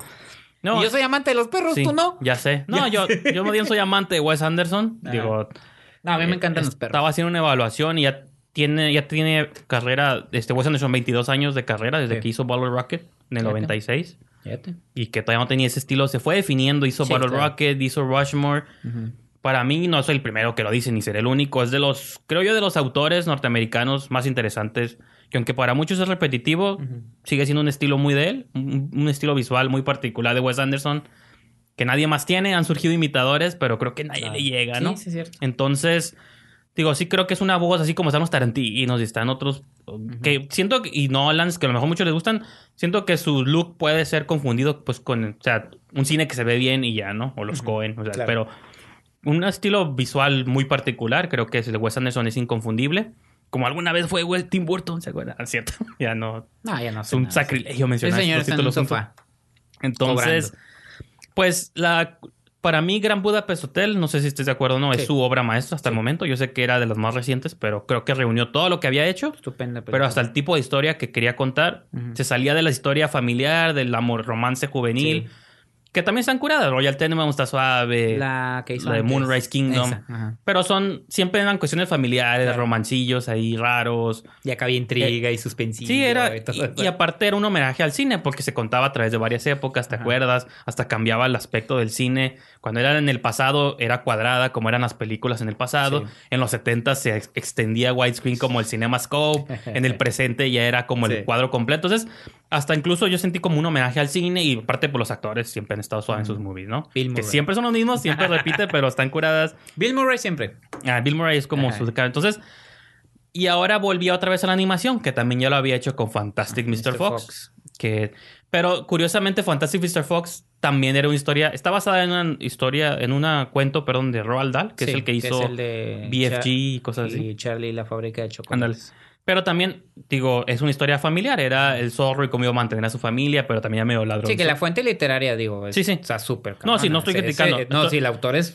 Estoy diciendo que entraba, Sí. entraba en su vena Claro. todavía de lo Ajá. familiar, pues, ¿no? Que el zorro cómo iba a mantener a su familia, pero el ladronzuelo, entonces tiene que aprender lecciones y cosas así. Ya entraba en esa, pues, en ese ciclo que yo digo que es de familia. Sí. Creo que con Budapest Hotel se empieza a preocupar por temas más grandes. En ese, en ese lugar era un misterio como histórico. Ajá. Y ahora lo que me sorprendió es que en la Isla de los Perros está haciendo yo creo que ya su comentario social, cultural, político, que yo nunca lo había visto en su cine así tan claro, pues, ¿no? Y habla como de la discriminación, de la migración, de la segregación, todo a través de perritos, ¿no? Supone que es un futuro en Japón donde el nuevo alcalde o el nuevo presidente, bueno, no es, es como le llaman, Nistro. ah, como ministro en Megasaki City, de como odian a los porque él es amante de los gatos, entonces odia a los perros, hace un decreto de que todos los perros los infectan como de rabia artificial y los hacen que se vayan a vivir en una isla de un basurero, ¿no? Porque pues ahí tienen que estar, son malos. Entonces la ciudad queda completamente ausente Libre de perros. y todos están ahí viviendo en una islilla como por ocho años, ¿no?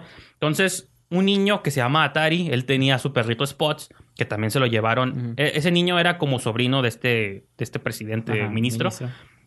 Eh, le- también su perrillo también le da una patada, era como su protector, pero pues le dan una patada ya a la isla. Entonces, el niño este se roba un avión y hace una expedición a esta isla de basura para reencontrarse a su perrito Spot. Pero cuando llega, la jaulilla donde lo mandaron está vacía, está nomás su cadenita ahí tirada. Entonces ahí se conoce a otro, este otro grupo de perros, que ahorita les voy a decir quiénes son las voces. Brian Es- Carston. Es Brian Cranston, Ajá. Bill Murray, Edward Norton, Jeff Goldblum, ¿no? Y Ajá. ¿No, está, ¿No es Jason Schwartzman también? Siempre sale él en sus son, películas. o sea, fíjate que no sé ahorita los Ajá. personajes específicos. O sea, sale la voz de Tilda Swinton de una perrita Ajá. también. Scarlett Johansson. Yoko Ono, Scarlett Johansson es una perrita. Nutmeg también. Greta Gerwig está muy Ah, sí, curada. cierto, Ella sale una niña. Sí. Pero también sale Greta Gerwig. Liv Schreiber es otro que también se me olvida. Ok. Liv Schreiber creo que es el perrito que está buscando a Atari. el- ajá, ok. Frances McDormand, Harvey Keitel, pues ya saben, o Sí, sea, los- los es mismos. un elenco súper fregón, pero pues Ken Watanabe también sale Ah, como la voz de unos personajes, Roman Coppola, entonces Angelica Houston, y pues, pues ahí métanse a Wikipedia, Sí. no a IMDB para que vean de quiénes son las voces. Entonces, durante, eso es como la premisa, pero tú estás siguiendo más que nada a los perritos, ¿no? Sí. Porque hasta te ponen un, letri- un letrero al principio de que dice, los perros se comunican en ladridos, pero los tradujimos al inglés, ¿no? Los traducimos al inglés bueno, o al español, para sí, que los entendieran ustedes. ¿no? Porque, ah, como la de sueño en otro idioma, ahora sí para referenciarla, lo que hablan en japonés no está traducido nunca Ah, en nada. Tú oyes, nomás es japonés y no sabes de qué diablo está diciendo nadie. Sí, sí, sí. Lo único que tú entiendes, que está traducido en inglés o en español, Ajá, dependiendo de dónde la veas, son los perros. Entonces, al niño Que Atari... llegó en inglés aquí, ¿verdad? Ah, sí, aquí llegó en inglés. Creo Qué que llegó en bueno. los dos, pero Sí, bueno. yo la vi con subtítulos en inglés. Pero está chistoso porque nomás entiendes cuando hablan los perrillos. Cuando Atari les habla a ellos No o hablan nada. en Japón, no sabes qué están diciendo. se, se entiende en el contexto, se, se entiende. Aparte, Ajá. hay una como conferencia tipo ONU, entonces una- hay una traductora que está Ok, traduciendo. ok. a- Que es esta... para que entiendas, ¿no? Tilda Swinton, ¿no? Creo. No me acuerdo si es ella o es Frances McDormand, pero sí. Ah, Frances McDormand. Este, Es Frances ajá, McDormand, sí. Entonces está curada porque tú estás haciendo los perrillos, pero yo sí creo que dentro de esto bonito y que las chicas y los chicos van decir, ay, los perritos y esto, yo sí creo que Wes Anderson está haciendo un statement sobre el, pues sobre esta discriminación, no, necesariamente, no genios- genocidios, pero esta idea de supremacía de una cosa sobre otra. Sí. Y los perros están, los ves sufrir. Y aparte, pues digo, también pues son perrillos, entonces te da como lástima por ellos de que no tienen cómo defenderse. Y como cada. Desde que Atari llega a esta isla, manda una expedición, porque es, repito, es como sobrino de este ministro, entonces manda una expedición. Tiene de- los recursos. manda una expedición de humanos a salvarlo, porque pues quieren sacarlo de esa Ajá. isla. Pero en ese momento se van descubriendo cosas y también como que la- el mundo se está dando cuenta de los El engaño. las técnicas de violencia que utilizan estos porque lanzan como veneno y tienen unos robots como androides, porque es el futuro, ¿no? Sí, Entonces, sí, sí. unos como robots androides que están pues los usan como para defenderse por si los por si los perrillos de verdad los atacan, pues mandan como una primera línea de androides, robots y- Ok. o sea, sí está como, como juguetón el aspecto, repito, cae como en lo cute, el estilo Wes Anderson, así medio pastel y eso. Pero en, aparte en la ciudad, que es- hay un grupo como de activistas liderados por Greta Gerwig, bueno, la voz de ella, que son los que quieren la liberación de los perros y queremos que regrese. Entonces, dentro de todo esto, yo sí creo que está haciendo un statement muy emocional, pues, de cómo... O sea, ¿por qué discriminamos a la gente y la, Ujú. la segregación Sí, y sí. cosas que a lo mejor no llega a comentarios muy intensos como un Out Pero cosas es así? tema muy actual. Pero a mí se me hace. Eh. Ajá, creo que es. Por ejemplo, como lo llegué a mencionar alguna vez de Inside Out, de que es, una, es un tipo de movie que tú le puedes poner a un niño como para que el niño entienda las cuestiones de personalidad, Ok. y una lección sobre la tristeza. Yo creo que esta movie puede servir como para niños y entiendan la lección de. Pues imagínate un mundo donde algo tan sencillo como los perros, que son nuestro mejor amigo, son segregados, pues en qué mundo estamos viviendo, ¿no? Entonces, eso, digo, a lo mejor se puede malinterpretar porque de pronto salieron comentarios de que apropiación cultural y que están comparando las Oh, minorías sí. con perros y como que, pues, o sea, no va, es, ya esos, no me voy a poner, o sea, esas posturas Sí. también ya son muy radicales, muy, este, ¿cómo dices? Muy incendiarias, de que no, o sea, pues perritos y y- tienes que entender, ¿no? De que, pues no, no creo que Western nos esté diciendo que las minorías son animales y Ajá, sí, los tratan como tal, ¿no? Entonces, no sé, yo sentí que era una aventura como muy, muy completa, muy épica, porque pues es Japón y los paisajes y todo. Y aparte, pues una animación stop motion. es una aventura también, ¿no? Y es una animación stop motion que es un mérito en sí mismo. Sí. Que ahorita en el 2018 sigan haciendo stop motion. Por ahí están los de Cubo y los. Two Strings, que nunca la vi, pero Laika, ¿no? tuvo comentarios a ellos. Y pues, digo, también creo que esa es una animación que, por ejemplo, a mí sí me interesa porque entiendes el trabajo, ¿no? La de Early Man que vimos este año, pues de Ah, sí, cierto. El De hombre lo- primitivo, que son de las pocas compañías o personas Studios, que ajá. están rescatando este viejo arte del stop motion. Digo, Wes Anderson no, no hace puras movies así, pero ya tiene dos. Entonces aquí sí que también le gusta, pues, Sí. ¿no? Y se ve que... Como Tim Burton. Exacto. ¿No? Pues Tim Burton cuando hizo Frankenweenie y... No, y la, Vincent y- No, la de... La novia de... ah, Ah, pues sí, la no, el cadáver del cadáver Kurt Wright y la del ajá, monito ese, la de Jack. bueno, que no es de él, pero... Que no la dirige él, pero la escribe Pero es él. Tim Burton's Presents. Nightmare Before Ajá, Christmas. sí, sí, sí. Robert... No, ¿qué es? Jack Selick, ¿no? ¿Cómo se No, llama? Henry Selick. Henry Selick. Sí, sí, sí. Entonces, pues, digo, la movie, pues, para los fans de Wes Anderson y para los fans de aventuras épicas, fans de los perros y los que Para todo. quieran ver, pues sí. Ajá. No, y digo, repito, lo que, con lo que yo me quedo es que siento que es de las primera vez que Wes Anderson trasciende sus propios intereses. Yo digo que la edad, no sé, lo que sea, ya tiene otras preocupaciones que van más allá de sus complejos familiares. Yo creo, pues sí que en todas las películas eran pedos de papá, de que no tengo a mi papá y que mi padre y mi hijo, entonces con lo mejor ya, ya, ¿cómo dice? Ya superó esos traumas. Ahora está como preocupado por cuestiones del mundo. Entonces, yo sí creo que es una movie Que vale la pena. que tiene ahí unas lecturillas muy interesantes. Y pues, yo creo que como cerramos nuestro programa épico del día de hoy, Así es. Series, cine. para los que lo dicen que no hay. Series. Que se nos juntó porque Ajá. también pasamos como una semana sin. Pues que salió el especial de, Ajá, los, salió el de los especial de los Arieles. y entonces ya. No, y aparte digo, pues nos- como no había nada en el cine más que Infinity War, ya lo habíamos visto, pues nos internamos a ver series. No íbamos a hacer un especial de dos horas de Infinity War. Yo sé que ustedes quisieran fans, pero no. sé, pero no. Entonces, con eso cerramos, señor Brijandes. Si quiere, bueno, de ser sus, como dice, sus generales. Ahí me pueden seguir en Twitter, Instagram y Letterboxd, arroba Brijandes o Diagonal Brijandes. Ajá. A mí, bueno, nos pueden seguir en la página de Facebook en Esquina del Cine. A mí me pueden seguir en arroba Esquina del Cine en Twitter. Y nuevamente los invitamos a que ingresen a la revista esquinadelcine.com. Así es, dejen sus comentarios, ya saben, lean las reseñas, tenemos ahí bastantes críticas de...